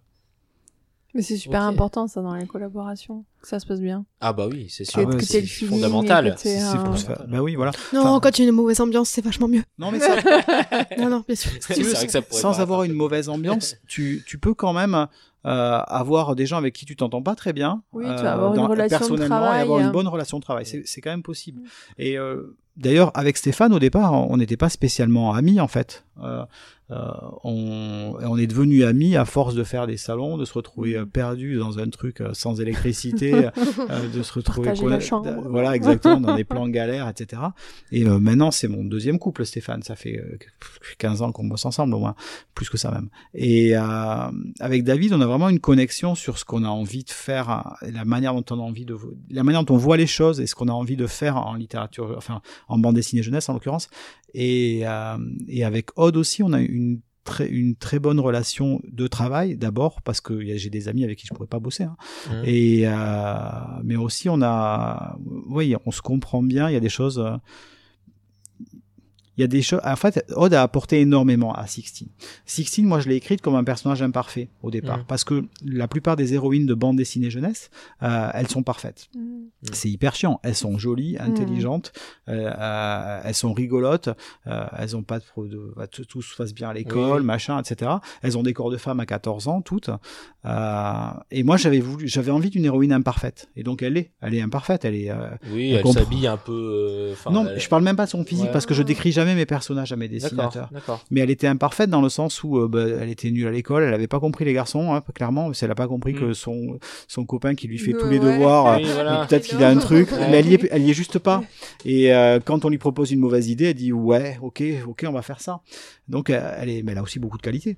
Et du coup, Odd, elle a pu se saisir de cette imperfection pour mettre son adolescence à elle, euh, de, de gamine qui est euh, qui a des pieds trop grands et qui est toute plate alors que sa copine elle a de la poitrine et, et, et ce, ce rapport au corps euh, qui lui est très intime. Et du Mhm. coup, elle a pu se saisir de ça et ça, ça m'a énormément nourri. Et il y a d'autres choses qui m'ont nourri dans, dans le dessin de, de Odd. Elle m'a dit dans une scène, en fait, la mère, la mère de Sixtine a une meilleure amie qui lui sert de confidente. Oui, oui. Et sincèrement, c'est au départ, c'est un artifice de scénario. Elle a, elle a pas beaucoup de euh, d'intérêt cette fille. Elle sert juste à ce qu'elle est le déversoir des émotions de la Mhm. mère, parce que la mère est par contre extrêmement importante. Et, euh, et en fait, Odd, elle m'a dit, tu sais, cette scène, je, je l'ai dessinée, et pour moi, euh, cette amie là, en fait, elle est amoureuse de la mère de Sixtine. Elle est là, mais elle lui, lui a jamais dit. Ah. Et euh, j'ai re- revu la scène, j'ai regardé, je dis mais ah oui parce que je l'ai pas vu dans le dessin. Elle m'a dit ça m'étonne pas que tu l'aies pas vu, mais toutes mes amies lesbiennes elles l'ont vu. Et, euh, et, D'accord. et du coup Ah, Je relirai pour voir. et Ouais, ça et en fait maintenant je le vois. hein. Mais euh, C'est- surtout que du coup ça, je sais pas si ça va apparaître cette, cette relation Ouais. entre les deux. Mais par contre, ça a fait que j'ai des personnages qui ont changé de sexe, ça m'a fait changer l'histoire de la famille de Mhm. Sixtine, ça, a- ça a énormément nourri le, livre. Euh, voilà, et ça, ça se peut parce que euh, ben parce qu'on s'entend bien, qu'on a une relation de confiance et parce que j'ai la chance de travailler avec quelqu'un comme ça. Et ça donne du sens même, je trouve, à, à l'amour que la mère porte euh, au père, qui est pas là. Le fait que ce soit une amie déversoir et qu'effectivement elle saute. Enfin, moi je l'ai, moi je l'ai senti. Enfin, je suis pas, je suis pas, je suis pas lesbienne, mais euh, enfin, voilà, c'est un truc que j'ai senti parce que tu sens que la mère est toujours amoureuse du père, Ah oui. qui est- que le père est toujours présent malgré le fait qu'il Oui. soit, euh, il soit parti il y a déjà euh, quelques années et le fait que ce soit une fille qui lui servent de, dé- de, de, de déversoir et peut-être que c'est justement parce qu'il y a que la place pour une fille, pas pour un autre homme, parce que euh, l'homme de sa vie, il est déjà là, quoi. Ouais, ouais. Oui, oui. Bah oui, le Sixtine, c'est l'histoire de Sixtine et c'est l'histoire de la mère de Sixtine Mhm. et de son deuil à elle. Enfin, c'est parce que Sixtine, elle est pas en deuil. Euh, Sixtine, elle a perdu son père, elle avait 4 ou 5 ans. Donc, dix ans plus tard, elle est en recherche de son identité, mais elle est pas dans un truc triste. Mm, mm. Au contraire, elle est plutôt enthousiasmée quand sa mère lui raconte leur histoire d'amour. Mm. Euh, mais la mère de Sixtine, elle, elle s'est jamais remise de ce deuil-là. Et, euh, et donc l'histoire euh, qui se déroule sur les quatre tomes, euh, elle parle à la fois de la quête de Sixtine, de savoir d'où elle vient, qui est, de se comprendre en fait, Mhm. ce qui, euh, voilà, euh, c'est le thème. Et, et aussi, euh, il parle de voilà bah, du deuil, de comment est-ce que sa, sa mère va pouvoir faire son deuil. Ok. Bon, on va peut-être arrêter là parce que sinon on va faire une, une émission de 3 heures. Je peux continuer sinon.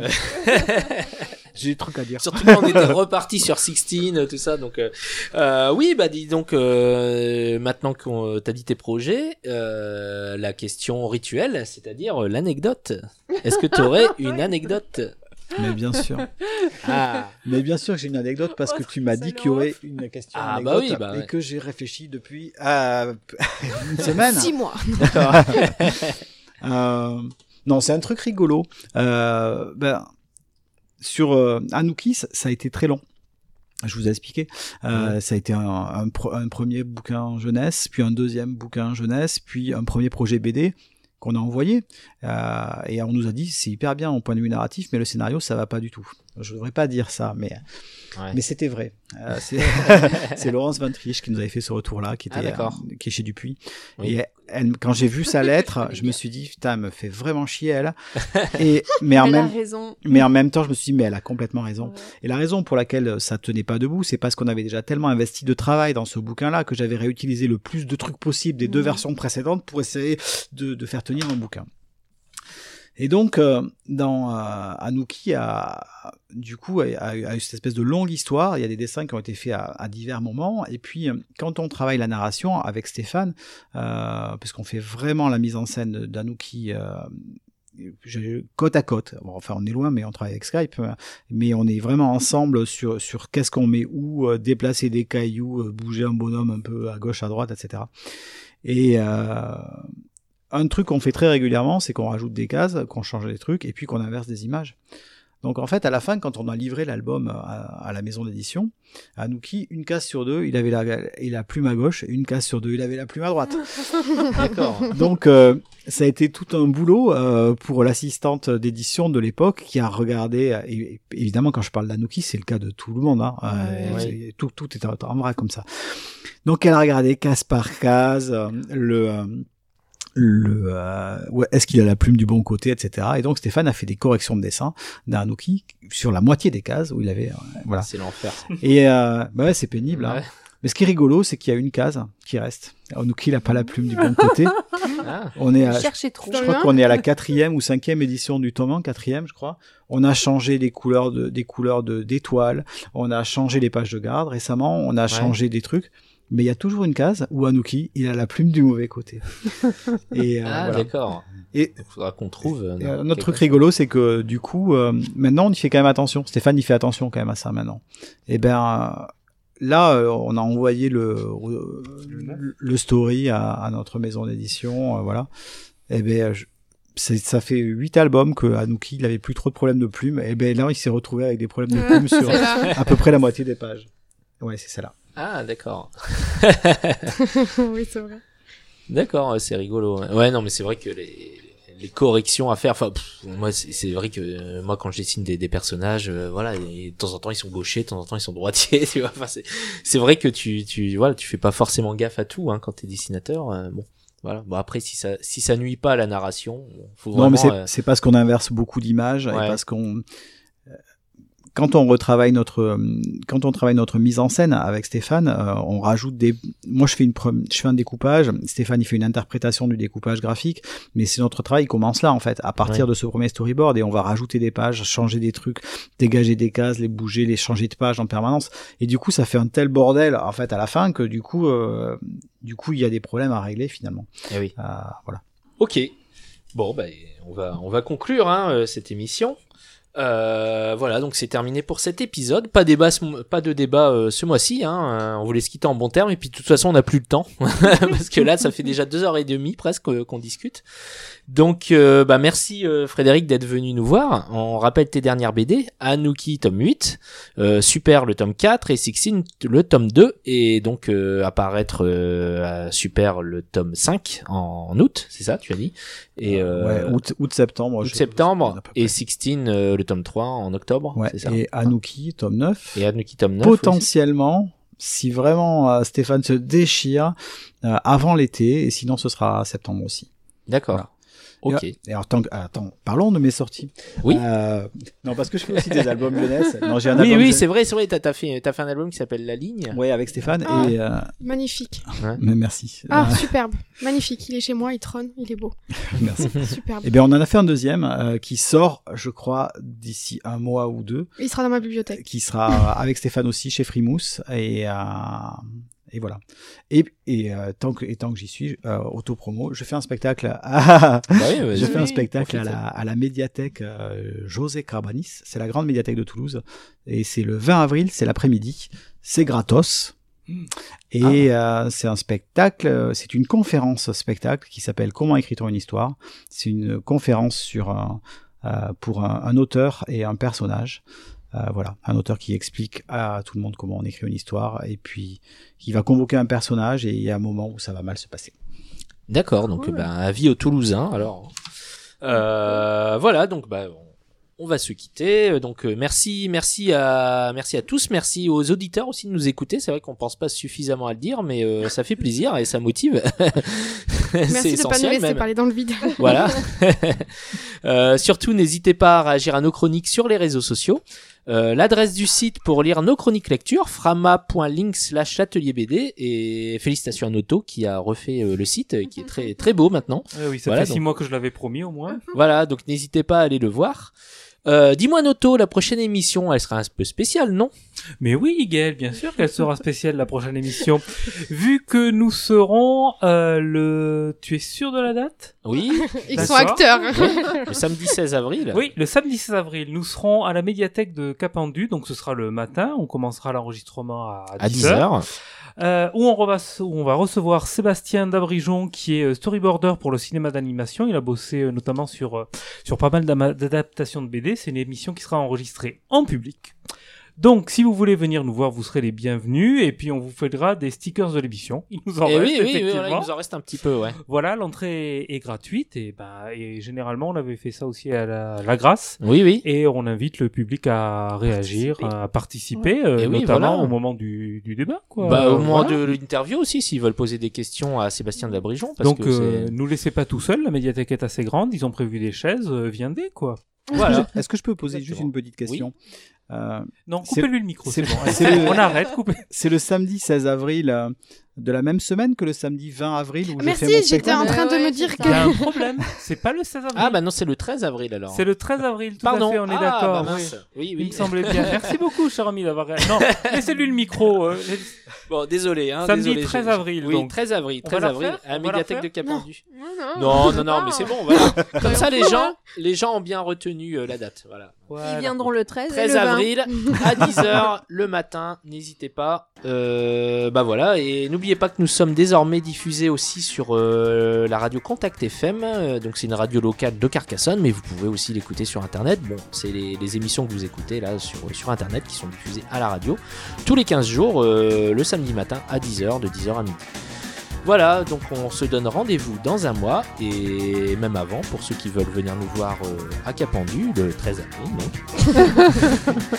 D'ici là, portez-vous bien et lisez des BD. Bye bye Bye bye, au revoir. Au revoir.